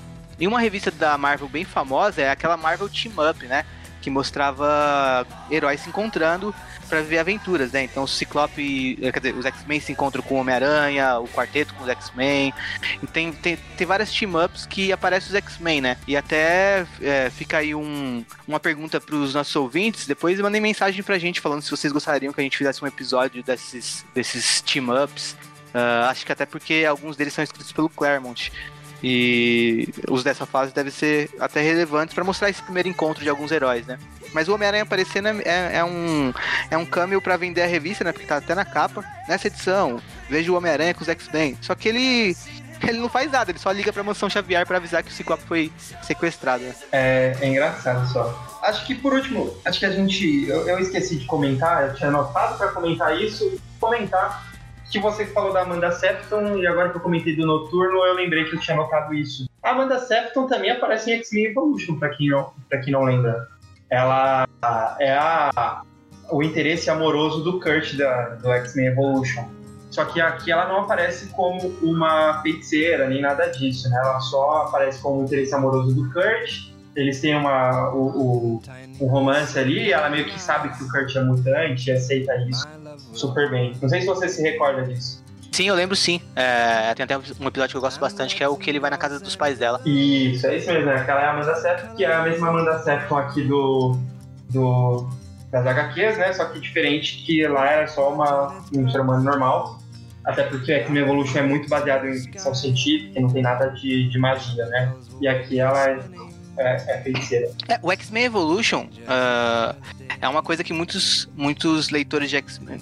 Muitos leitores de X-Men cresceram com X-Men Evolution, né? E com os filmes. E não tem vários elementos que tem na, na, nas histórias em quadrinho, né? Principalmente nessa fase do Claremont. E eu até acho que é uma coisa que choca, né? Eu lembro quando eu, que eu, eu, eu, eu tive contato com X-Men Evolution, com uh, com os filmes X-Men numa fase que eu lembrava muito mais do que a série animada, que eu vi quando eu era muito pequeno. Então, quando eu fui ler os quadrinhos, eu estranhava algumas coisas de Império Shi'ar, de magia, Terra Selvagem, ou várias coisas que apareciam que não entravam nesses desenhos e nessas adaptações mais realistas, digamos assim, né? Que tentavam se calcar mais no real e numa coisa que focasse mais só na questão dos mutantes e do preconceito. E acho que é uma das coisas que até é legal ressaltar, né? Se você é um leitor, quer dizer, se você é um fã de X-Men que vem de outras mídias e vai para os quadrinhos, é legal que você vá avisado, né? Que vai ser uma coisa diferente, que não é só a questão do preconceito e uma questão mais real, que vai ter muita coisa de ficção científica, de magia, de fantasia, assim como o universo Marvel costuma ser. E outros últimos dois comentários que eu queria fazer, um é, um é elogiando as duas edições do Arcade, eu, eu amo a arte e as provas que eles passam, e eu acho que se fosse desenhada por outro artista, seriam edições que eu ia uh, que eu não ia ter nenhum tipo de apego, mas desenhado pelo, John Byrne.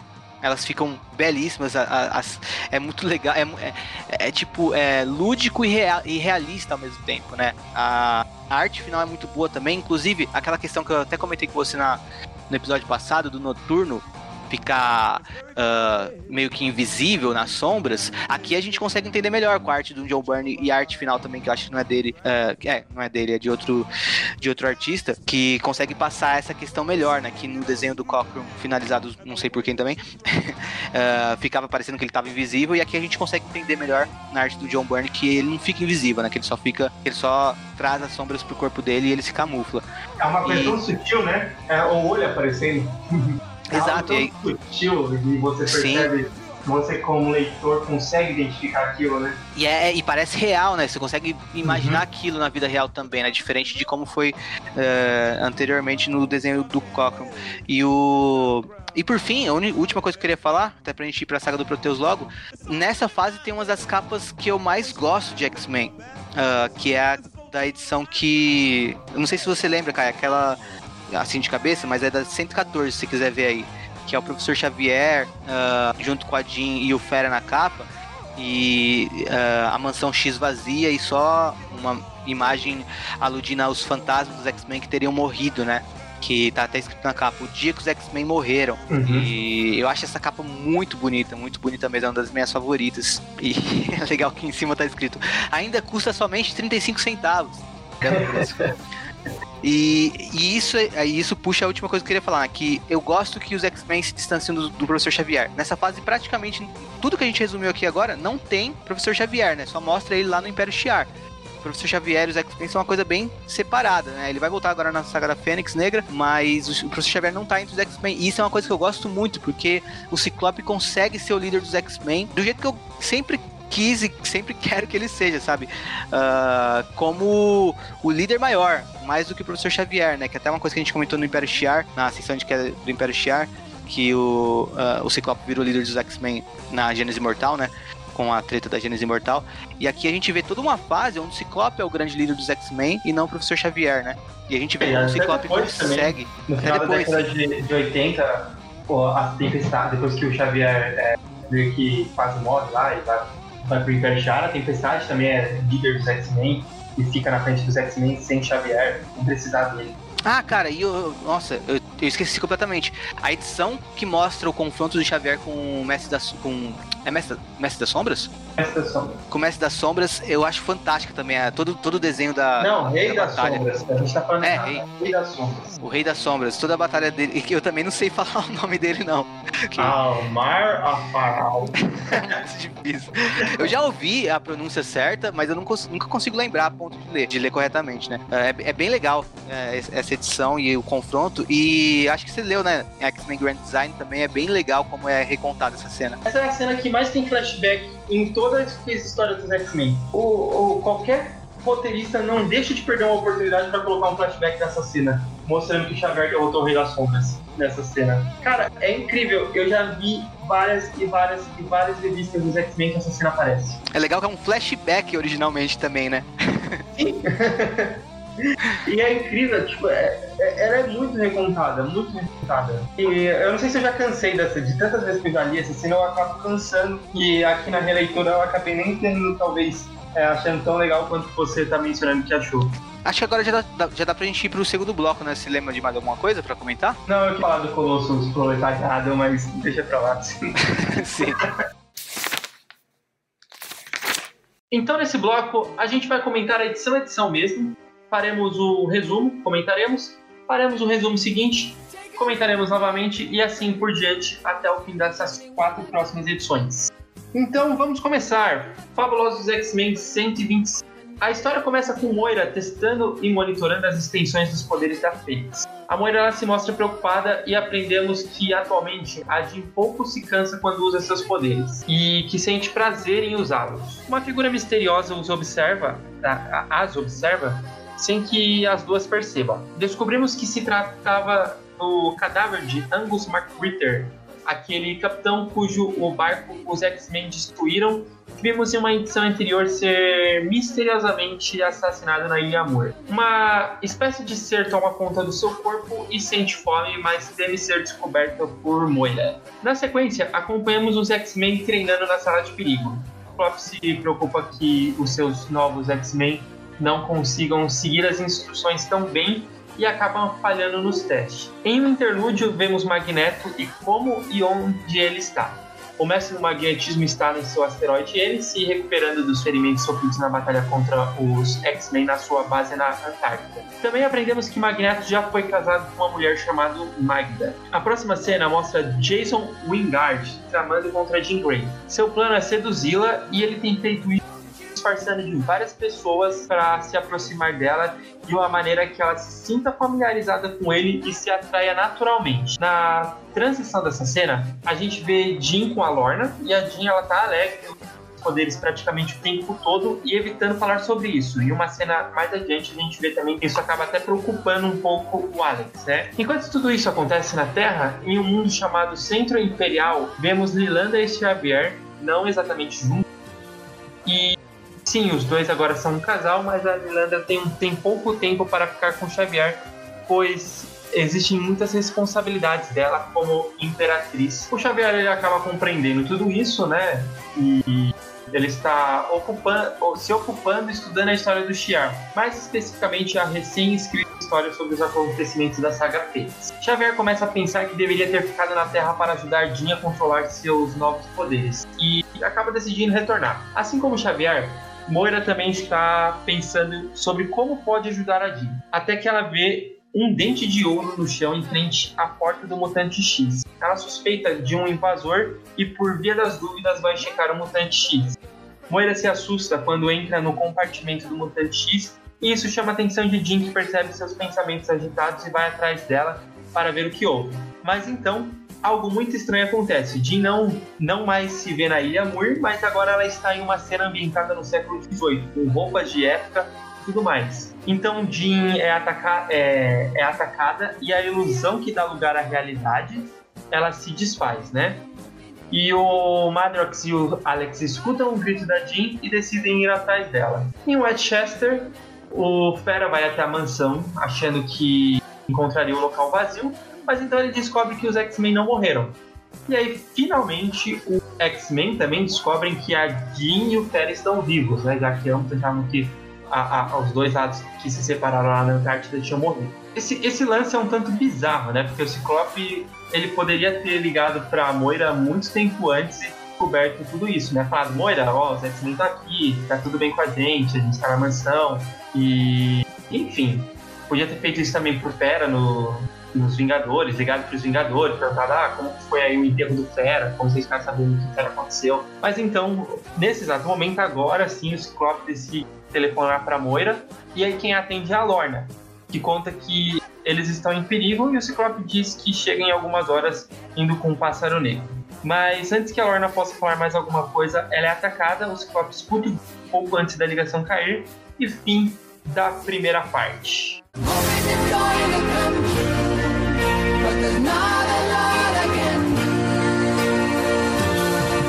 Acho que antes da gente comentar do, da saga de Proteus, vale mencionar que não só nessa primeira edição, como um, acho que algumas que a gente. Um, em uma das que a gente viu antes dela e também na próxima, a gente já viu Jason Wingard e a gente tem várias introduções da saga da Fênix aqui, né? Que é ele em si, é a menção dele ao Clube do Inferno, que a gente também não sabe o que é aqui, né?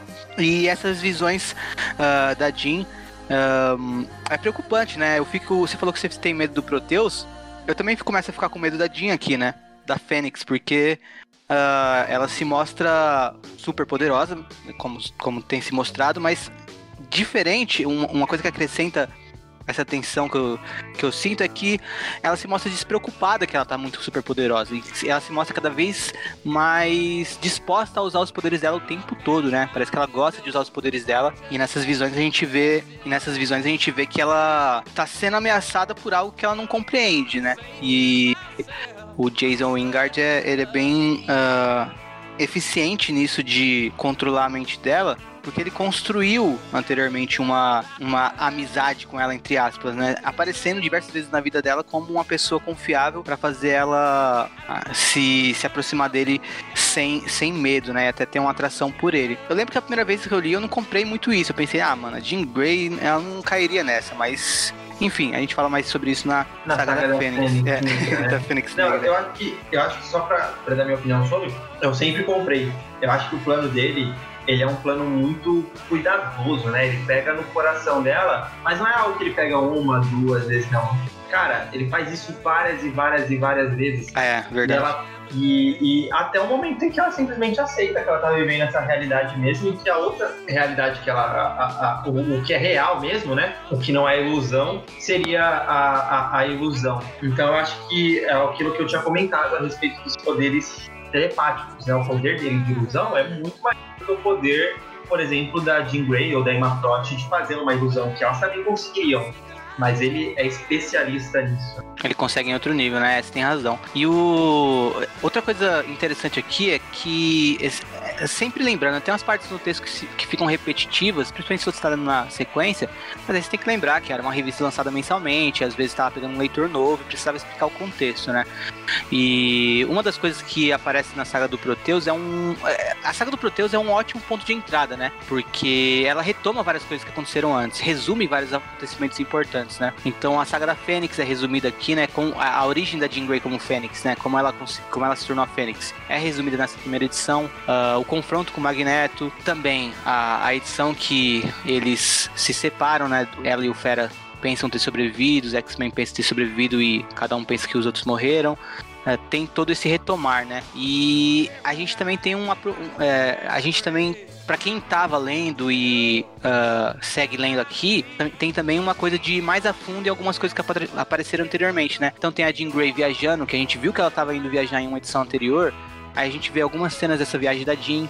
Então, esse rememorar também eu acho bem legal. Não é tão cansativo assim, mesmo que você esteja lendo na sequência. Tem a cena na sala de perigo, né? Que mostra o, os X-Men ainda com esses novos X-Men ainda com a dificuldade de trabalhar em equipe, uh, diferente dos prime da primeira gênese dos X-Men, né? Isso é interessante também que é uma das coisas que preocupa o Ciclope para esse confronto, mas posteriormente, né, vai preocupar o Ciclope nesse confronto com o Proteus, que é um vai ser um mutante muito poderoso e o Ciclope não sabe se a equipe vai conseguir se unir para atacar ele com propriedade como um grupo mesmo, né? E não como uh, pessoas individualmente atacando ele podendo arriscar é o.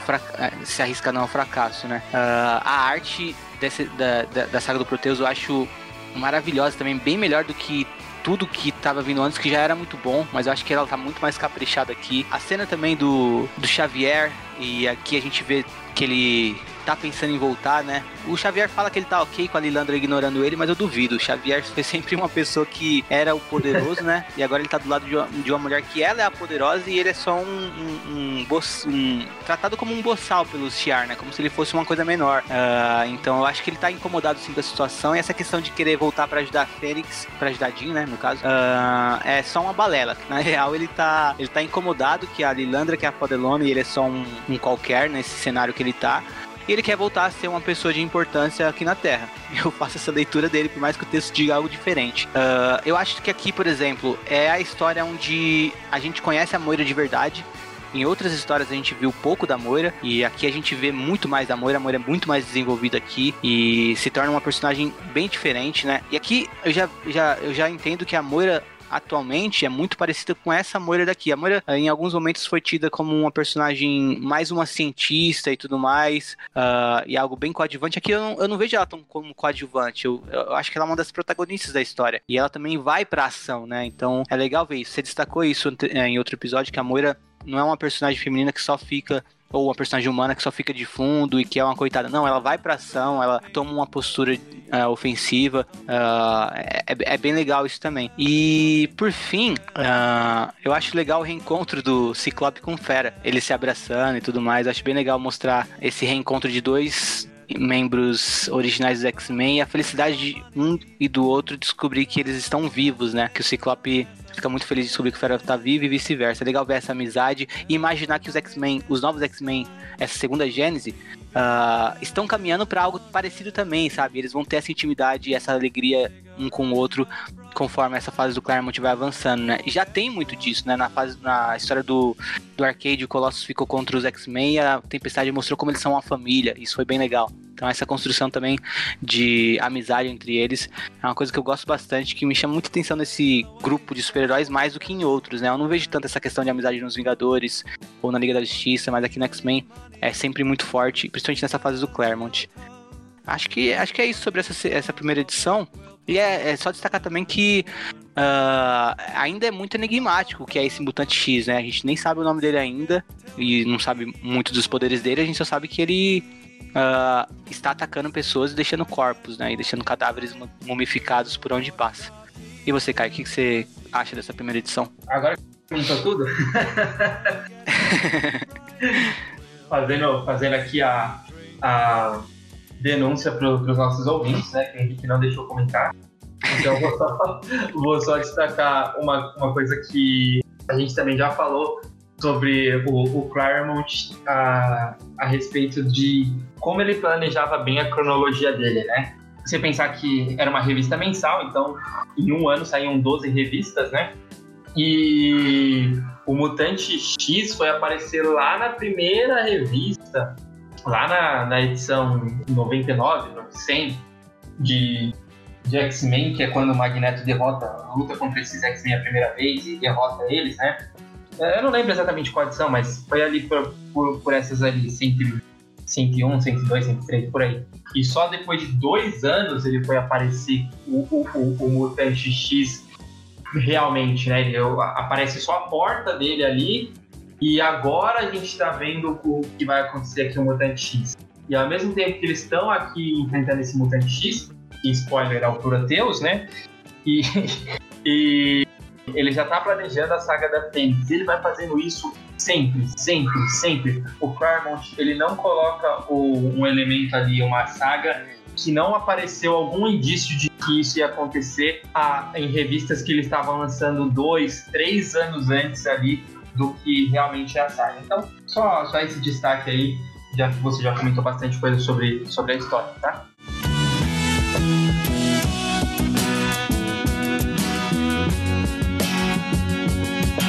They'll all get washed down the drain.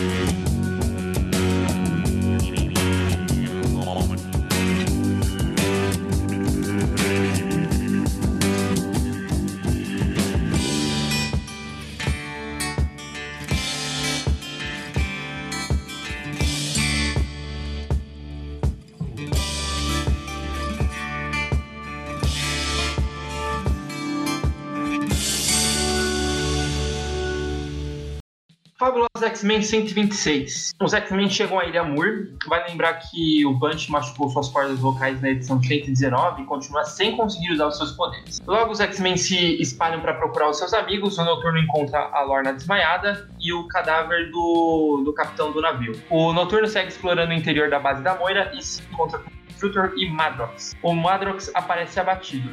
Logo, Colosso se junta a ele. Ciclope e Tempestade encontram a Moira, logo Ciclope também encontra a Jean. Mas a Jean está acordando e vê a imagem não do Ciclope, sim do Jason Wingard, quando o, o Ciclope se aproxima dela. Jim então chama Scott de Jason e Scott estranha, né? Quem é Jason? Mas enfim, logo todos estão reunidos e então Madrox conta que sentiu quando um dos seus uma das suas duplicatas, né, foi atacada na, pelo, pelo mutante X. E quem é o Mutante X? E aí, finalmente, a, a gente tem a revelação de que ele é filho da Moira. Nisso vemos uma cena do, do filho da Moira na cidade de Stornoway, é, Stornoway, na verdade, desculpa, onde ele se encontra com Jason Wingard.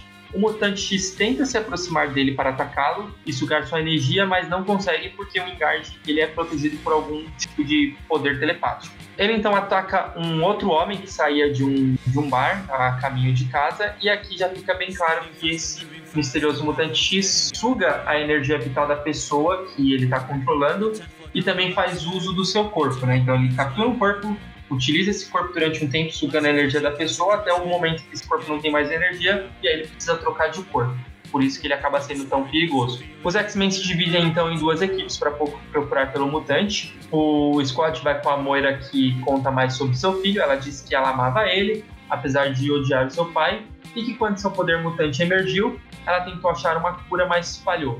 Ela também comenta que ele tem duas fraquezas. É, sua necessidade constante de mudar de um corpo para o outro, né, de um hospedeiro para o outro, e metal metal pode ser usado para aprisioná-lo ou até matá-lo. A, a Jean está voando à procura do Mutante X quando é novamente transportada para o século XVIII e logo ela se vê cavalgando com amigos e com Jason Wingard, né? Não é mais a Fênix e sim a Lady Jean Grey, sua propriedade, caçando um animal. Mas logo ela percebe que não é um animal que e sim um homem vestido de animal, e que ela sente vontade de matar. Então ela desperta e se vê diante de um cadáver mumificado, mais uma das vítimas do Mutante X. Noturno e Wolverine, por sua vez, seguem uma outra trilha, uma que Wolverine insiste que os levará até o Mutante X e logo eles encontram um corpo de um policial. O Mutante X tenta entrar no corpo, no corpo de Wolverine, mas isso o, o, o fere, pois o esqueleto de Wolverine ela é todo de metal, um metal chamado adamante, o mesmo da, da, das suas garras, né? O Mutante X então revela seu nome, Proteus, e seus poderes, manipulação da realidade. E ele ataca o Noturno e o Wolverine, transformando tudo ao redor dos dois mutantes, até que ele, o Mutante X é atacado pela Tempestade. Mas mesmo usando seus poderes para criar uma enorme tempestade, a, a tempestade não consegue deter o Proteus, que segue avançando até ela. E aí a gente tem o fim dessa edição. Aqui a gente vê, é, continuamos vendo né, o, o Jason Wingard aos poucos manipulando a realidade, fazendo a Jean gostar de toda aquela nova realidade que ela está vendo. E também vemos o, um pouco mais do, do Proteus, né? E aqui entram por que eu não. Eu, eu realmente teria medo de enfrentar ele. Essa manipulação da realidade, ela meio que causa distorções do que está acontecendo, né, em volta das pessoas. Então, cara, ele, ele precisa de um hospedeiro para viver, ele é, suga a energia desse hospedeiro e ele ainda tem esse poder de manipular a realidade. Então, Deus me livre de pegar esse cara. E quando eu digo Deus me livre, pode ser todos os deuses possíveis, tá? Pra me livrar. E aqui, Henrique, a gente também viu a primeira vez, né? Como a gente comentou, do esqueleto de adamante do Wolverine, né? Até então só tinha sido mencionado que ele tinha garras de adamante, né? Até que quando ele lutou contra o Magneto, o Magneto usa os seus poderes para manipular o Wolverine, né? Digamos assim, né? Fazer o Wolverine é, flutuar, só que parece que ele tá puxando ele pelas garras, né? E agora sim a gente vê pela primeira vez falando que o Wolverine tem um esqueleto inteiro de adamante, né? O que, você acha dessas edições? Dessa edição, na verdade. É, enquanto a primeira foi meio que uma introdução, né? Uh, como se fosse o primeiro arco de um filme, o primeiro ato de um filme, né? Aqui a gente tem o segundo ato uh, se construindo, né? Na verdade, o segundo ato seria essa e a próxima edição. E o que eu, o que eu mais gosto é, acho que de toda a saga de Proteus, a, a, coisa que eu mais gosto é que é uma das melhores sagas para colocar o Ciclope como líder de equipe uh, em, em, uma missão de campo, sabe? A gente não viu isso anteriormente no Claremont tão forte quanto aqui, né? Em outras missões, o, o Ciclope até agiu como líder, mas as circunstâncias eram atrapalhadas demais, a equipe não estava tão pronta, e aqui a gente vê a equipe seguindo a liderança dele, né? Com alguns escorregãozinhos, uh, mas seguindo a liderança dele. E então a gente vê ele pensando em tudo, né? Em como entrar na, na, uh, na base da Moira e procurar por, por seus amigos e tal. Eu, eu, eu gosto muito da liderança do Ciclope e também gosto de como ele encontra a Jean. Então, ele mesmo tá incerto, né? A gente pensa, ah, ele vai encontrar a Jean, ele vai ficar super feliz, empolgado. Ele tá incerto, ele, de novo, não entende muito bem porque ele tá tão incerto quanto ao que ele sente pela Jean. E aí ele fica mais, mais confuso ainda quando ele vê a Jean chamando ele por outro nome, né? Quem é Jason, né? Ele fala Jason fica confuso. Uh, a gente tem a reunião, né? O, uma coisa que agora, uh, fora essa questão mais pessoal minha, né, de gostar bastante do papel do Ciclope nessa saga, uma coisa que eu gosto bastante de como ela é contada é que ela é contada em pedaços, né?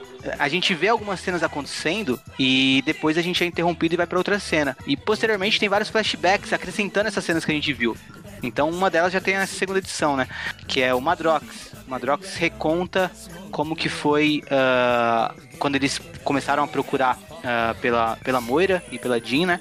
E quando ele sentiu que uma das cópias dele morreu, é legal que a gente vê que ele sente dor, né? Isso é uma coisa que sempre foi assim até hoje é, né? O Madrox sente a morte quando uma das cópias dele morre, morre né? O ideal seria que ele reabsorvesse todas as, as cópias dele para não sentir essa morte. É legal a revelação da Moira que o Mutante X é o filho dela, né? Para quem não sabe nada dessa história, eu acho também bem legal, né? Que vai ganhando camadas assim de, ok, é um Mutante X, grande coisa, aí depois a gente vê, oh, pera aí, é, um, é o filho da Moira, então já começa a ficar um pouco mais pessoal a coisa para esse personagem, né? E acho que acho que ah, eu gosto também quando eles se separam para ir procurar por ele. Ah, e a Jean uh, naquela ilusão que ela tem com com com o Wingard, ela meio que sente vontade de matar um, um, homem, né? Que ela vê à frente dela. E é claro, depois ela vê que é, o, é, é só um cadáver mumificado e, e, aí ela fica confusa né, do que tá acontecendo. Então, essa questão dele dela se apaixonar pelo Engard também tem outro tom, né? Que não é só isso. Isso também causa com que ela fique uh, meio que maligna, né? Querendo usar os poderes dela sem qualquer tipo de pensamento uh, sobre o que é certo ou errado em algum ponto, né? Então a gente vai ver nessa transformação dela começando aqui também. Acho que é a última que aparece de, desse, desse tipo de visão. E depois a gente se foca mais na história em si e o Claremont deixa essa construção um pouquinho de lado. O, e, e aí é bem legal o, o, confronto, né? Quando a gente vê pela primeira vez o, os poderes de uh, manipulação da realidade do Proteus acontecendo contra o Wolverine e o Noturno. E você até comentou um pouco sobre isso agora. E eles sendo distorcidos e tudo mais. Eu acho que é legal a crescente também, que a gente vê aqui um pouco. E conforme a, a história avança, a gente vê o poder dele cada vez maior, né? A, primeiro ele faz essa brincadeira de distorcer formas uh, e um pouco o ambiente, depois ele vai começar a usar de uma maneira bem mais absurda, né? E vai aumentando a ameaça. É um mutante que primeiro é uma ameaça porque tá matando outras pessoas, e agora é uma ameaça porque ele pode alterar toda a realidade, né? E, uh, a princípio há uma pequena proporção, e conforme ele vai ficando forte, mais, a gente vai, mais pra frente a gente vai ver que quanto mais ele usa o poder, mais poderoso ele, ele fica, né? Então é uma coisa que também vai aumentando a gravidade dessa situação que eles estão enfrentando. Esse crescendo eu acho bem legal também. É, essa crescente que tem na, na ameaça. Uh, é legal ver que a Tempestade, né, que até aqui foi a mutante que sempre deu conta do, do, do, do, do das ameaças, né? Ela sempre tomou frente e conseguiu fazer frente às ameaças. Aqui você vê ela também não conseguindo lidar com esse mutante. A gente pensa o quanto ele é poderoso, né? Que é a Tempestade que já derrotou, sei lá, o Juggernaut, por exemplo, né? O Fanático numa das edições e uh, aqui ela tá em defesa tentando segurar o o mutante, mas ele sem forma, né? Indo pra cima dela. E acho que é basicamente isso. Eu gosto mais da edição seguinte. O que você tem pra falar dessa edição, Caio? É, eu, eu gosto que realmente é. Tem todo esse lance de que é uma preparação pro embate, né? Apesar de já começar o embate aqui, tem essa crescente do, da ameaça do Proteus que você falou. Que, cara, quando eu vi o que o Proteus fez com o Wolverine, eu fiquei assustado. Falei, mano, sério? Ainda mais de pensar no, no que ele altera todo o, o a, a, realidade em volta do Wolverine. O Wolverine não sabia mais o que era cima, o que era baixo, o que era lado, o, o que era cheiro, o que era o, o, que era visão. Imagina para um personagem, eu, eu, eu lembro que ele pensando, imagina para um personagem que tem um, um dos seus poderes é os seus sentidos aguçados, né? E acontecer tudo isso com ele. Eu lembro que eu fiquei bem, bem tenso com isso. É, eu também gosto do lance do, do Ciclope, né? Vou continuando falando do, do, da relação dele com os outros X-Men, que assim que eles se reúnem, que a Moira conta, ah, ele é meu filho. Aliás, antes dela contar, o Wolverine fala, ah, beleza, é um mutante que tá aqui, vamos logo lá caçar ele, eu, eu consigo achar ele com os meus sentidos. A Ciclope fala, não, calma, não é assim. A gente não sabe quem a gente tá enfrentando. E o Wolverine meio que tipo, fala, ah, daí quem a gente tá enfrentando? Que mata ele, o Wolverine sendo Wolverine. E o Ciclope comenta, é, o, esse mutante, quem quer que seja ele, derrubou o Jamie Madrox muito fácil e o Jamie Madrox lutou contra o Quarteto Fantástico sozinho. Então aqui a gente tem um reconhecimento de uma outra equipe que é super forte, um reconhecimento do Jamie Madrox, a gente vê o Ciclope agindo com cautela e sendo o líder que a gente sempre espera que ele, que ele seja, e o Wolverine respeitando a ordem do Ciclope, e já logo em seguida o Ciclope confronta a Moira falando é, quem é esse cara? E a Moira fala, é pessoal, e fala, ah, deixou de ser pessoal, você vai ter que falar. E aí você vê também todo o peso da Moira de ter que explicar toda essa situação do Ciclope. Eu só queria comentar é, isso aí, fora tudo que você já comentou, que novamente, né? comentou em cima do, do que eu ia falar, mas acho que é basicamente isso mesmo, essa, essa edição. Fabulosos X-Men 127. A edição começa do ponto que o outro terminou, né? O Proteus avançando para atacar a Tempestade. Wolverine e o Noturno estão abalados demais com o ataque de Proteus e não conseguem se reerguer para ajudar a colega mutante. Mas quem consegue ajudá-la é Moira, que está a uma distância segura, atirando em seu próprio filho. Quando Moira está prestes a dar um tiro diretamente em Proteus, porque antes ela estava atirando só para afastar ele da tempestade, o Ciclope impede ela, dizendo que os X-Men não matam. Mas Moira diz que não vai seguir as regras dos X-Men dessa vez. Ela derrota o Ciclope, deixando o líder dos X-Men inconsciente, mas nesse meio tempo, Proteus consegue fugir no Jeep que Wolverine e Noturno usaram para chegar até ele. Os X-Men se reúnem, com exceção da Moira, que não se juntou ao grupo depois do ataque de Proteus. O Wolverine, o Noturno e a Tempestade, que foram quem enfrentaram diretamente o Proteus, estão bem abalados, e aí o Ciclope começa a provocar o Wolverine. O Noturno estranha, né, e fala pro Ciclope parar, mas o Ciclope continua e chama o Wolverine pra briga, o Wolverine vai para cima, mas como ele tá desestabilizado, uh, e enfraquecido pela briga também, o Ciclope consegue derrotar ele facilmente e vai provocando ele, uh, revertendo todos os ataques dele. O Wolverine vai ficando cada vez mais nervoso. O, o Noturno tenta a, atacar o, o, Ciclope também para ajudar o Wolverine. O Ciclope ataca o Noturno. Depois a Tempestade também tenta. O Ciclope uh, solta uma rajada no chão onde ela tá e derruba ela. E o Ciclope sabe que ele não venceria eles. Ele não tá fazendo isso porque ele ele pirou, né? É um jeito dele dar um chacoalhão nos X-Men, uh, nos X-Men que lutaram contra o Proteus, né? para fazer eles voltarem a si e conseguirem seguir mais confiantes na busca de, por Proteus, né? A, a Jean Grey fala que o Ciclope, uh, que o Ciclope passou uma mensagem mental para ela uh, de que faria isso e ela explica o que ele fez, mas uh, os mutantes já tinham entendido, na verdade, né? E todos percebem que o Ciclope fez uma coisa positiva para eles, né? Que eles estão mais, mais preparados agora para seguir em frente, que eles realmente estavam abalados. E, inclusive é bem legal que o Wolverine uh, reconhece isso, agradece o Ciclope e mostra o quanto ele tá respeitando ele, né? E quanto ele respeita o Ciclope quando ele percebe que o Ciclope tá cumprindo o papel de, de, líder. É legal que o Wolverine sempre coloca o Ciclope em xeque dessa forma, né? Porque acaba também ajudando o Ciclope, eu acho, a ser um líder cada vez melhor. E o Wolverine reconhece quando o Ciclope tá fazendo algo positivo. Ele não é completamente insubordinado. Ele é completamente insuportável, mas insubordinado não. Na sequência a gente vê que o Proteus uh, tá fazendo uma nova vítima, né? Uma garota que tinha que tava com carro e furou o pneu.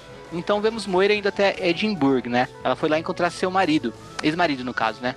Uh, ela ainda usa o sobrenome dele, né? O Joe McTaggart, porque ele se recusa a conceder o divórcio a ela fica uh, implicado que eles têm um relacionamento abusivo, que eles tiveram um relacionamento abusivo, né? Até que talvez ele tenha chegado às vias de fato com ela, batido nela, é dito que, que ele machucou ela, o próprio, o próprio Proteus fala na sequência que o pai dele costumava machucar a sua mãe, por isso que ele odeia o pai dele.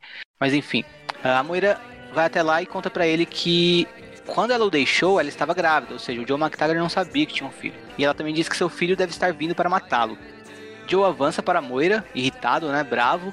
Ela puxa uma arma e ele recua. Então Joe e McTaggart expulsa a Moira de casa e a gente vê o Proteus já nos arredores da casa, uh, olhando enquanto a Moira sai de lá. E Proteus chama o Joe McTaggart, se refere a ele como aquele que eu odeio, né? Então dá pra ver que ele tá indo realmente lá para matar o Joe McTaggart. Bom, na sequência a gente vê que os X-Men estão procurando pela Moira, porque a Jean não consegue ao certo localizar o Proteus, né? ela tem dificuldade em localizar ele, mas eles tentam localizar a Moira porque acham que o Proteus está indo atrás dela. Uh, a Jean recebe uma carga telepática muito forte, porque ela estava escaneando as mentes das pessoas na cidade, né?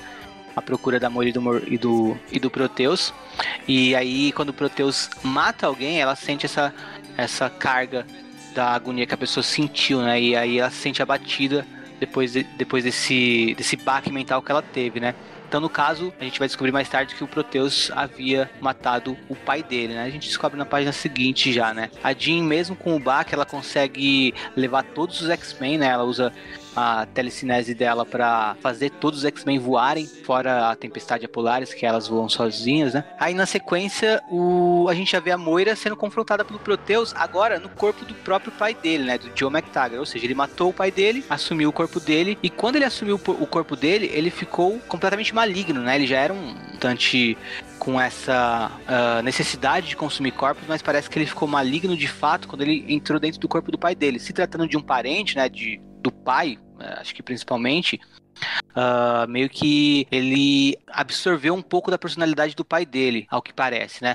E aí ele vai para cima da Moira, atacar ela, ela puxa a arma dela, mas ele transforma a arma dela numa cobra. Então aquilo que a gente viu no começo, uh, ele usando os poderes de alterar a realidade, só mudando as formas e uh, um pouquinho é, bagunçando um pouquinho os arredores de quem tava perto dele, agora ele já transforma uma arma em uma cobra, né? Então tá bem mais poderoso. E aí ele começa a alterar toda a realidade em volta da Moira, né? Ele distorce o carro dela, derruba ela no chão, os X-Men estão se aproximando, o Banshee tá muito preocupado, né? Ele consegue ver agora já que a Moira tá sendo atacada pelo Proteus, e ele tá muito preocupado, lembrando o Banshee apaixonado pela Moira, bem mais do que ela por ele, é o que parece, mas enfim. E, e aí os X-Men chegam lá, o primeiro que chega é o Colossus, porque como ele tem um corpo de tal, e, o, uh, e a Moira contou pro Ciclope que o, que o Proteus tem essa, essa fraqueza, o Ciclope manda o Colossus na frente. O Colossus vai já com o corpo de metal dele e, e acaba sendo repelido pelo Proteus, que inverte uh, a gravidade, né? Coloca uma gravidade lateral, né? Então é como se o chão fosse, fosse uma parede, agora todo mundo começa a cair. E aí os X-Men chegam, né? O Ciclope tenta acertar o Proteus com uma rajada,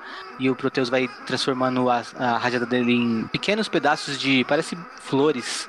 é bem, bem legal também isso. E aí ele desafia os X-Men. Uh, aí chega a Fênix, né? E a Fênix, o Proteus já teme mais, só que aí ele pega a Moira e faz ela de refém e a Fênix se recusa a atacar. E aí a edição acaba com os X-Men se perguntando o que vamos fazer, né? E o Ciclope falando, o Ciclope agora sim percebendo a real ameaça do Proteus, entendendo melhor por que a Moira estava querendo matar ele e já mudando de opinião sobre como lidar com a situação. Ele fala: Me desculpa, Shan, pro, pro Banshee, né? Mas a Moira tem razão o Proteus deve ser impedido.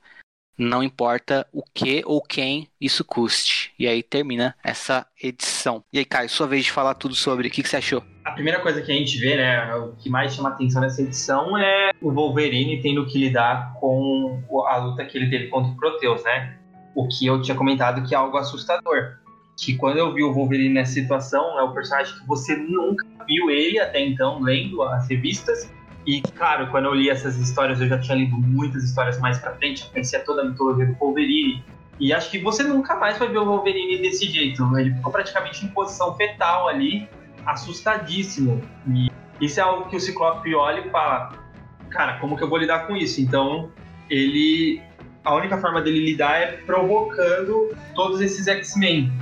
E aí você vê o quanto que o Ciclope, né, é, ele é mal representado em todas as mídias mas nas HQs, quem sabe escrever o Ciclope é, é, é, genial. O Ciclope não é só um líder estrategista, o Ciclope ele é extremamente habilidoso, não só no uso dos seus poderes, como um lutador de um lutador marcial, né? É, ele começa provocando o Wolverine, pra, meio que para ele acordar, né? Xingando ele, falando que, ah, e aí, Wolverine, o que, que, é isso? Não, não, não, consegue lutar contra mim? E aí o Wolverine meio que ataca ele, e o Ciclope fica preocupado porque ele percebe que o Wolverine é extremamente rápido e em um movimento ele seria praticamente trucidado pelo Wolverine, porque ele provocou realmente o Wolverine a ponto do Wolverine querer matar ele. E o Ciclope fez isso para meio que acordar o Wolverine, né? E aí ele lembra que também o Noturno ficou bem abalado, e aí em determinado momento o, o, o Ciclope se mostra mais habilidoso que o Wolverine nessa época, pelo menos ele era, para você ver como o treino do Xavier, isso também é interessante, para ver como o treino do, do X-Men, né? O treino do Xavier era um treino de combate, era um treino para eles lidarem com essa, esse tipo de situação de campo, o que o Wolverine ainda não tinha tido tanto quanto o Ciclope. E aí o, o Ciclope, ele sabe que ele, ele não é tão forte, não, não tem a capacidade de lutar contra o Wolverine, mas mesmo assim ele precisa provocar o Wolverine até o Wolverine acordar, pega o Wolverine, taca ele no Noturno, o Noturno meio que ah, começa a achar que o Ciclope está sendo dominado, Aí o, o, o Noturno se teletransporta para a parte do Ciclope, que era totalmente previsível para o Ciclope. O Ciclope ataca o Noturno com a rajada óptica. A Tempestade tenta se meter também nisso, fala: Ah, Ciclope, não sei por que você está se voltando contra os seus amigos. E aí ela tenta atacar ele com raio, o Ciclope derruba ela, é, atacando ela com uma rajada óptica também. O Ciclope ele se mostra é, não só um líder, como um líder habilidoso que se importa também com a sua equipe, né? E aí, quando o Ciclope vê que ele tá dando um pouco de sorte, já tá começando a brincar um pouco ali com a, com a sorte dele, lutando contra os três, ele meio que fala, ó, oh, eu me rendo, eu tô só testando vocês, considere isso como um exercício, é, se eu não tivesse feito isso, o Wolverine estaria assustado, e aí o próprio Wolverine reconhece isso também, né? Fala, ah, é, é, tem razão, você. É, eu, eu não te respeitava nem como líder, nem como homem. Ele até fala é, essa frase, Wolverine. Mas agora vou passar a te respeitar mais, que realmente você me despertou aqui. E aí a gente segue a história, né? Eles estão nessa de que os X-Men não matam, mas o que, que você vai fazer com esse tipo de mutante que tem o poder de alterar a realidade, precisa de um hospedeiro o tempo inteiro e vai matar o tempo inteiro? Ou você mata ele, ou você vai sacrificar várias e várias vidas para ele continuar vivo, né? Então tem, tem esse lance de que eles têm essa. Eles têm que entrar nesse confronto com os seus ideais, né? Por outro lado, tem também esse lance da Moira, que a, a é, é, um passado que ela escondia de que ela tem esse, esse, esse marido, né? Nem o, o Shan sabia, o Shan, que era meio que namorado dela, ele nem sabia que, que ela era casada, até porque o, o marido dela não, não deu o divórcio, né? E eu concordo com você, realmente deixa muito, eu acho que não é nem isso é totalmente explícito mesmo, que ele abusava dela, ele era agressivo com ela, e até por isso que ela se separou dele, né? E aí, a partir do momento que, que o, o Proteus pega o corpo do, do Joe, do, do Joey, é, meio que só vira o, a, a, cena de ação, né? E aí a gente tem o, a famosa cena de ação dos quadrinhos, que luta, e você percebe que o Proteus Fúria, que ele tem ali mesmo, é a Fênix e os mutantes que têm metal no corpo, como o Colossus e o Wolverine, apesar que o poder dele de alteração da realidade consegue afastar os dois a ponto de não deixar eles chegarem perto. E você, Henrique? É, cara, o que eu ressalto mesmo, o que eu mais gosto é isso que você falou, essa questão do Ciclope. E você falou tudo por mim também. Mas, para além dela, eu acho que é, é legal como o Claremont pensa nos detalhes da história dele, né? Tem vários detalhes até que em história em quadrinho a gente não costuma pensar tanto, mas, por exemplo, ele coloca o Colossus atacando aqui o, o Proteus já na forma blindada dele, né? Indo, pra, indo pro pau. E aí o Proteus vê que ele é cheio de metal e não deixa ele chegar perto. Mais pra frente na história a gente vai ver uma cena semelhante, né? O Colossus de, de novo pra frente do Proteus, mas agora sem estar tá na forma blindada. E tendo mostrado essa primeira, essa primeira chance que o, que o Colossus teve de atacar ele sendo frustrada, vai fazer sentido a cena mais pra frente. Então é, é, é muito legal isso, como ele pensa nessas coisas, né? E uma coisa que eu tava pensando é que essa saga de Proteus é como se fosse um season finale de uma temporada, tá ligado? É como se a gente dá para pensar no, nos X-Men do Claremont como temporadas, né? A primeira temporada tendo o season finale na, na, na saga da Fênix, né? E aí ganhando uma temporada com mais episódios que vai ser uh, que vai ser essa que a gente tá falando hoje, né? Essa toda que a gente tá falando hoje. E esse sendo o season finale, né? Tanto que é. vai terminar com um fim diferente de outras edições, né? Então é bem empolgante como isso, né? O clímax de uma temporada de histórias dos X-Men. Acho isso bem legal. Acho que a saga da Fênix Negra tem mais cara de ser o, o fim da temporada do que essa. É, Até então. porque depois tem uma mudança grande ali. É, mas aí eu penso que a saga da Fênix Negra seria uma terceira temporada, sabe? Ah, entendi. mais fechada só no. Porque eu vejo que essa, essa entre aspas, na temporada, serviu pra outras coisas também, né? O, o Claremont estava tentando popularizar os X-Men mais ainda, né? Então ele se aproximou, ele aproximou os X-Men de outros, outros grupos, outros personagens, fez outros leitores terem interesse, trabalhou histórias mais aventurescas, sabe? Então ah, tinha mais um, um caráter de chamar mais o público e pro público se acostumar com ele. Eu vejo a, a, a parte se- seguinte como uma coisa só, como se fosse até, sei lá, um grande filme. Mas enfim, ah, eu, eu acho que tem, tem um cheirinho de clímax essa saga do Proteus, sabe? E eu acho que ela é apagada justamente porque já tem na sequência a saga da Fênix Negra, que é uma coisa muito maior, né? Em repercussão e até. ah, enfim, em tudo a saga da Fênix é maior, né? Mas eu acho que isso também esconde um pouco os méritos da saga do Proteus, que tá logo antes da saga da Fênix. Parece uma coisa menor, mas não é. Eu acho, eu acho fantástico, talvez tão fantástico quanto ah, em, em algum nível. Mas é, vamos, acho que dá pra gente ir pra última já, né? Dá sim, vamos.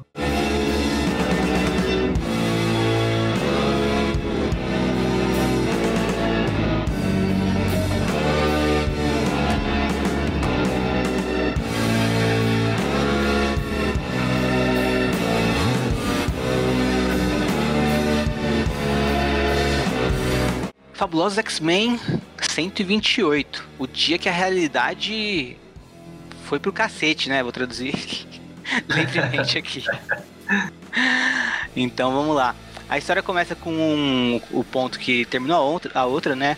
O Proteus segurando a Moira e falando que se os X-Men tentarem atacar ele, vão atingir a amiguinha deles também. Nisso a gente tem os X-Men indo pra cima e o Proteus ah, variando ali a realidade pra fazer com que os X-Men não consigam atacar ele ou se distraiam tentando salvar as pessoas ao redor, né? Lembrando que eles estão nessa ação no meio da cidade. Os X-Men estão completamente em desvantagem e sofrendo muito pra conseguir controlar aquela situação. Depois a gente tem uma. Isso na, na- na primeira cena, né? Depois a gente tem uma segunda cena que seria um flashback de duas páginas de tudo que aconteceu que a gente já viu, sabe? Só que acrescentando momentos. Então, primeiro que retoma, ah, explicando por que, que o Proteus se libertou. Na primeira vez que a gente viu ali. ah, o, aquela sala com o nome Mutante X, né? Não entre. A gente vê aqui que na briga com o Magneto essa porta foi aberta, que o Proteus ah, saiu dela com seu corpo já muito debilitado e atacou aquele capitão que tinha ido ali para se vingar dos X-Men. Com o conhecimento do capitão, ele conseguiu.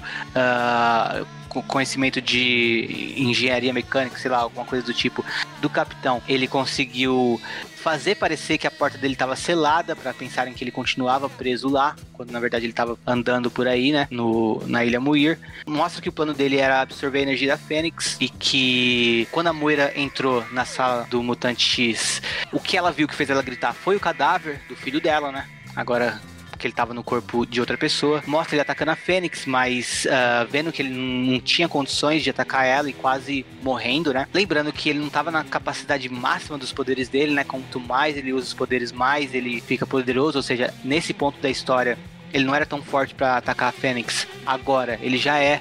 Mostra ele atacando o Madrox, né? O que o Madrox cantou de ter sentido a dor de um dos duplos dele ter, ter sido assassinado. Mostra ele assassinando esse duplo dele e tomando o corpo dele. E, ou seja, encaixa esses momentos que a gente não tinha na história, né?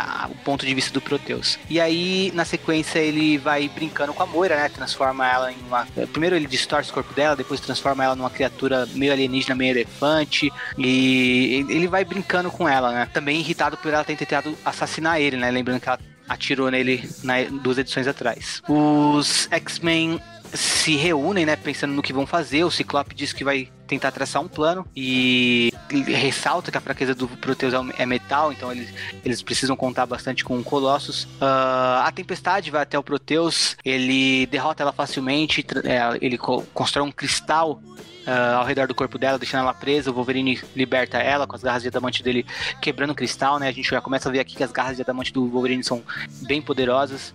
O Proteus vai pra cima pra atacar o Wolverine de costas, só que aí o Banshee atira nele, né? Lembrando, ele tem fraqueza contra o metal, então a bala de metal ah, machuca bastante ele. ele abre uma cratera, o Banshee cai, enfim, os X-Men vão, vão, vão apanhando assim, né, dele, né? O Ciclope consegue mandar o Noturno para resgatar o Banshee e o que, o, que, o que era esse plano do Ciclope desse ataque agora, né? Era fazer o, o, o Proteus se sentir ameaçado a ponto de fugir, porque ele queria que o Proteus fosse para algum lugar uh, mais afastado, que enquanto ele estivesse lutando na cidade seria difícil vencer o Proteus. E isso acontece, o Proteus foge com a Moira, vai em direção a um castelo, Uh, o castelo se chama Castle Rock. E aí o. A Fênix é a primeira a chegar até o Proteus. Ela ataca ele. E parece que ela vai vencer o Proteus, né? Até que ele revida o ataque. E, e faz a, a, a, a, a Jean, Grey, Jean Grey, né? A Fênix sentir toda a dor que ele já sentiu. E aí derruba ela. O Wolverine aparece, ataca ele, né? Suas garras de adamante, sendo bem úteis. E pega a Moira para tirar a Moira de perto dele, né? No que ele atacar ele, ele já vai buscar a Moira e o Ciclope já chega com o Destrutor e os dois começam a atacar ele simultaneamente. O, nisso, o Wolverine foge com a Moira, o Proteus ele consegue sair dos ataques do Ciclope e do Destrutor e vai atrás do Wolverine com a Moira. Ele, o Proteus pega a Moira do Wolverine e derruba o Wolverine, né? Uma queda enorme e o Ciclope fica com medo dele cair então, e não sobreviver. Então o Ciclope, aí lembrando, né? O fator de cura do Wolverine ainda não foi mencionado. Aí o Ciclope solta umas rajadas do Wolverine pra ir uh, é, suavizando a queda dele. E então fala pro Colossus: Colossus, é com você, vai até lá e confronta ele. Tudo que os X-Men estão fazendo é, é, o plano do Ciclope, né? Anteriormente ele tinha passado pra Jean Grey informar eles o que fazer. Então é tudo um plano coordenado do Ciclope. Todos, não são ataques aleatórios. Tudo isso foi pensado, né? E o Colossus indo por fim lá é a última parte desse plano. E aí a gente estranha, mas o Colossus tá indo sem a forma blindada dele. Por quê, né? E ele vai até o ele sobe tudo sem a forma blindada, ele chega perto do Proteus sem a forma blindada, tenta atacar o Proteus sem a forma blindada, o Proteus vai para cima. Ah, ele joga o Proteus na parede, né? E o corpo do Proteus, né? O corpo do pai dele, onde o Proteus está, já tá muito debilitado. No que o Colossus joga ele na parede, o corpo vira cinzas e o Proteus uh, revela sua forma verdadeira, né? Um, um, um, fantasma de energia, digamos assim, né? e vai para cima do Colossus nessa forma. E também usando os poderes dele de realidade para atacar o Colossus. O Colossus resiste, vai para cima e o Proteus, ele meio que ele subestima o Colossus porque o Colossus não tá na forma blindada. Vendo o Colossus assim, uh, com seu corpo humano, o Proteus baixa a guarda. O Colossus chega perto demais, aí sim ele se, trans ele se transforma, muda seu corpo para forma blindada e desfere um golpe final no Proteus.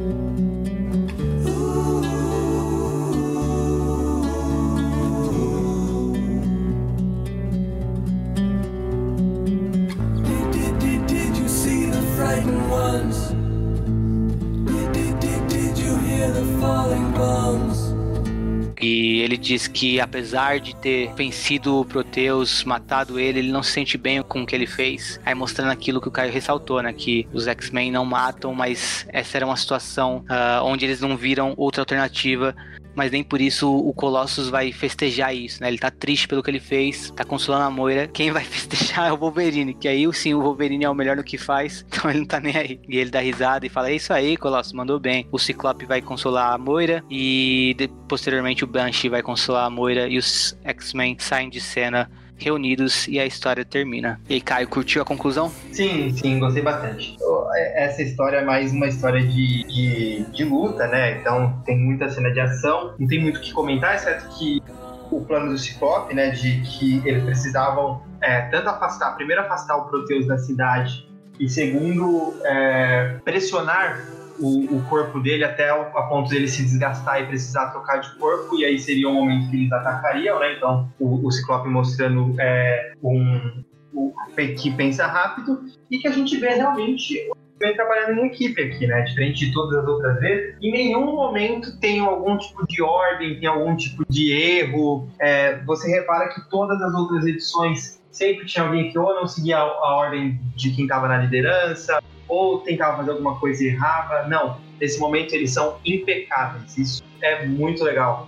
É, todos os ataques deles, claro, tem horas que o, o, o Proteus consegue escapar e tal, mas todos os ataques dele funcionam. É, tem um motivo. Na hora que o, o Wolverine é, ataca o Proteus é, consegue salvar Moira, o Ciclope e o Destrutor logo em seguida entram, e aí o, o Proteus escapa dali e vai atrás do Wolverine, e eles conseguem é, impedir que o Wolverine caia. Já logo em seguida já tem um plano para resgatar a Moira de novo. Então é, é bem legal ver que essa é a história que culminou de todas as outras histórias que nós estamos falando, né? Todo o desenvolvimento, todas aquelas 15, 16 edições que a gente viu antes, se desenvolvem, se desenrolam aqui. Para esse momento aqui, eles lutarem contra esse personagem tão poderoso, mas lutarem como uma equipe. É legal você ver também tá a Polaris e o Destrutor ali, né? Que nem é, são da equipe de, de, X-Men é, nessa fase. E para mim a parte mais é, interessante de tudo é que todos os X-Men ali, né? O Noturno e o Colosso são os dois é, mais amorosos, né? Se você não imagina que poderia matar aí, infelizmente esse fardo de matar o Proteus, o que não tinha o que fazer, eles precisavam realmente matar esse, esse personagem, é, cai pra cima do Colossus, né? E ele, como X-Men, não hesita no momento, se ele tivesse qualquer dúvida que eles iam acabar perdendo a luta, e ele não hesita, mata, e ele tem que lidar com isso, né? É, é, é um fardo que ele sempre, quando ele pode, ele relembra que ele teve que matar o, o Proteus, tirar uma vida. E realmente é engraçada a cena que você mencionou do Wolverine chegando lá e falando: É isso aí, eu tô orgulhoso de você. E o Colossus meio que não sabe como lidar com isso. É, o Colossus, lembrando né, que você sempre ressalta porque é importante, né? A gente, a gente às vezes esquece isso. Ele é o mais jovem ali, né? Ele é o mais jovem. acho que nessa época até menciona que ele tinha 18 anos, 17, 18 anos. É, mas pela aparência dele, às vezes, às vezes as pessoas esquecem isso, né? O, o, né? Não, não, não pensam nisso enquanto estão lendo a história. Porque ele parece ser porque ele é enorme, né? O que eu, o que eu mais gosto dessa edição, dessa edição final é que ela tem dois momentos só. Um que é uma introdução, porque lembrando, né? Todo leitor podia. Todo, toda revista tinha que ser pensada. Ah, e se alguém pegar essa revista pela primeira vez, né? Então tem um comecinho com a introdução, retomando um pouco as coisas que aconteceram anteriormente. E aí depois já tem o Ciclope falando, ó, o plano vai ser. A, a Jean vai falar o plano para vocês todos. E a gente vai seguir esse plano. E aí é o que você disse, né? A gente vê esse plano praticamente a edição inteira, né? Sei lá, 80% da edição é esse plano do Ciclope acontecendo passo a passo. E como você disse, né? Tendo todo esse caráter de ser uma equipe em treinamento, precisando aprender a trabalhar uh, em grupo, e aí a gente vê no final essa conclusão.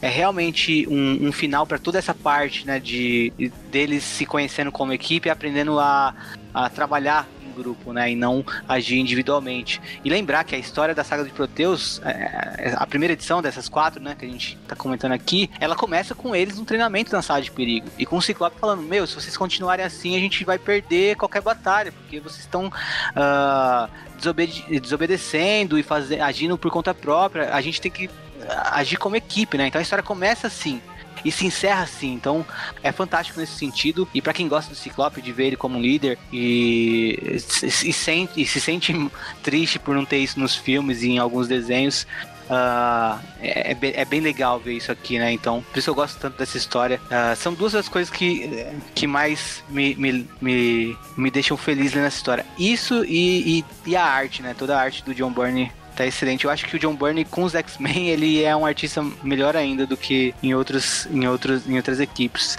Tem alguma coisa nos X-Men que às vezes puxa o melhor de um, de um de um autor, né? Porque, cara, essa revista, por exemplo, é só atrás de ação. Tem tanto tem tanto artista que acaba não sabendo desenhar ação, né? E fica até chato que você. A gente já mencionou vários aqui, que fica chato que você não consegue entender o que está acontecendo no quadro, né? E aqui o John Byrne está desenhando o Proteus, que é um mutante que tem o poder de alterar a realidade. Quando a realidade está sendo alterada, você entende o desenho. Isso é fantástico. É um caos. E você consegue entender. Eu acho isso maravilhoso. Então, Cara, isso realmente é um ponto positivo pro, pro artista. Imagina o Chris Bacalo desenhando uma história onde ah, a realidade se altera. Você não vai saber o que é a realidade alterada e o que é a realidade normal dele, tá ligado? Porque... Então, isso que ia comentar. Acho que os desenhos dele já não estão na realidade alterada. Ele é o próprio Proteus, né? E é isso, espero que tenham gostado aqui, tanto dos nossos resumos quanto do, dos nossos comentários. É um episódio que vai ficar um pouco longo, claro, não tem jeito. A gente falou da edição 109 até a edição 128. São 19 edições, então é, é, é muita coisa para ser comentado. É, a gente ama X-Men, a gente não quer deixar de falar nenhum detalhe para vocês. Então espero que vocês gostem, a gente faz com bastante carinho. E quero ressaltar que essa é uma continuação, então a fase do, do Chris Claremont à frente dos X-Men já teve mais dois episódios nossos. Um é o episódio 9, que nós falamos sobre a Segunda Gênese, e o outro é o episódio 15, que nós falamos sobre a saga da Fênix, né? E vamos continuar falando sobre a fase do Claremont até a década de 90, quando ele deixa a, o, de escrever o título dos X-Men. Então, espero que vocês gostem muito dessa fase, espero que vocês acompanhem, façam aí maratona as nossas playlists, tá bom? E é isso, ficamos por aqui, esperamos encontrar vocês novamente muito em breve em um dia de um futuro esquecido. Tchau!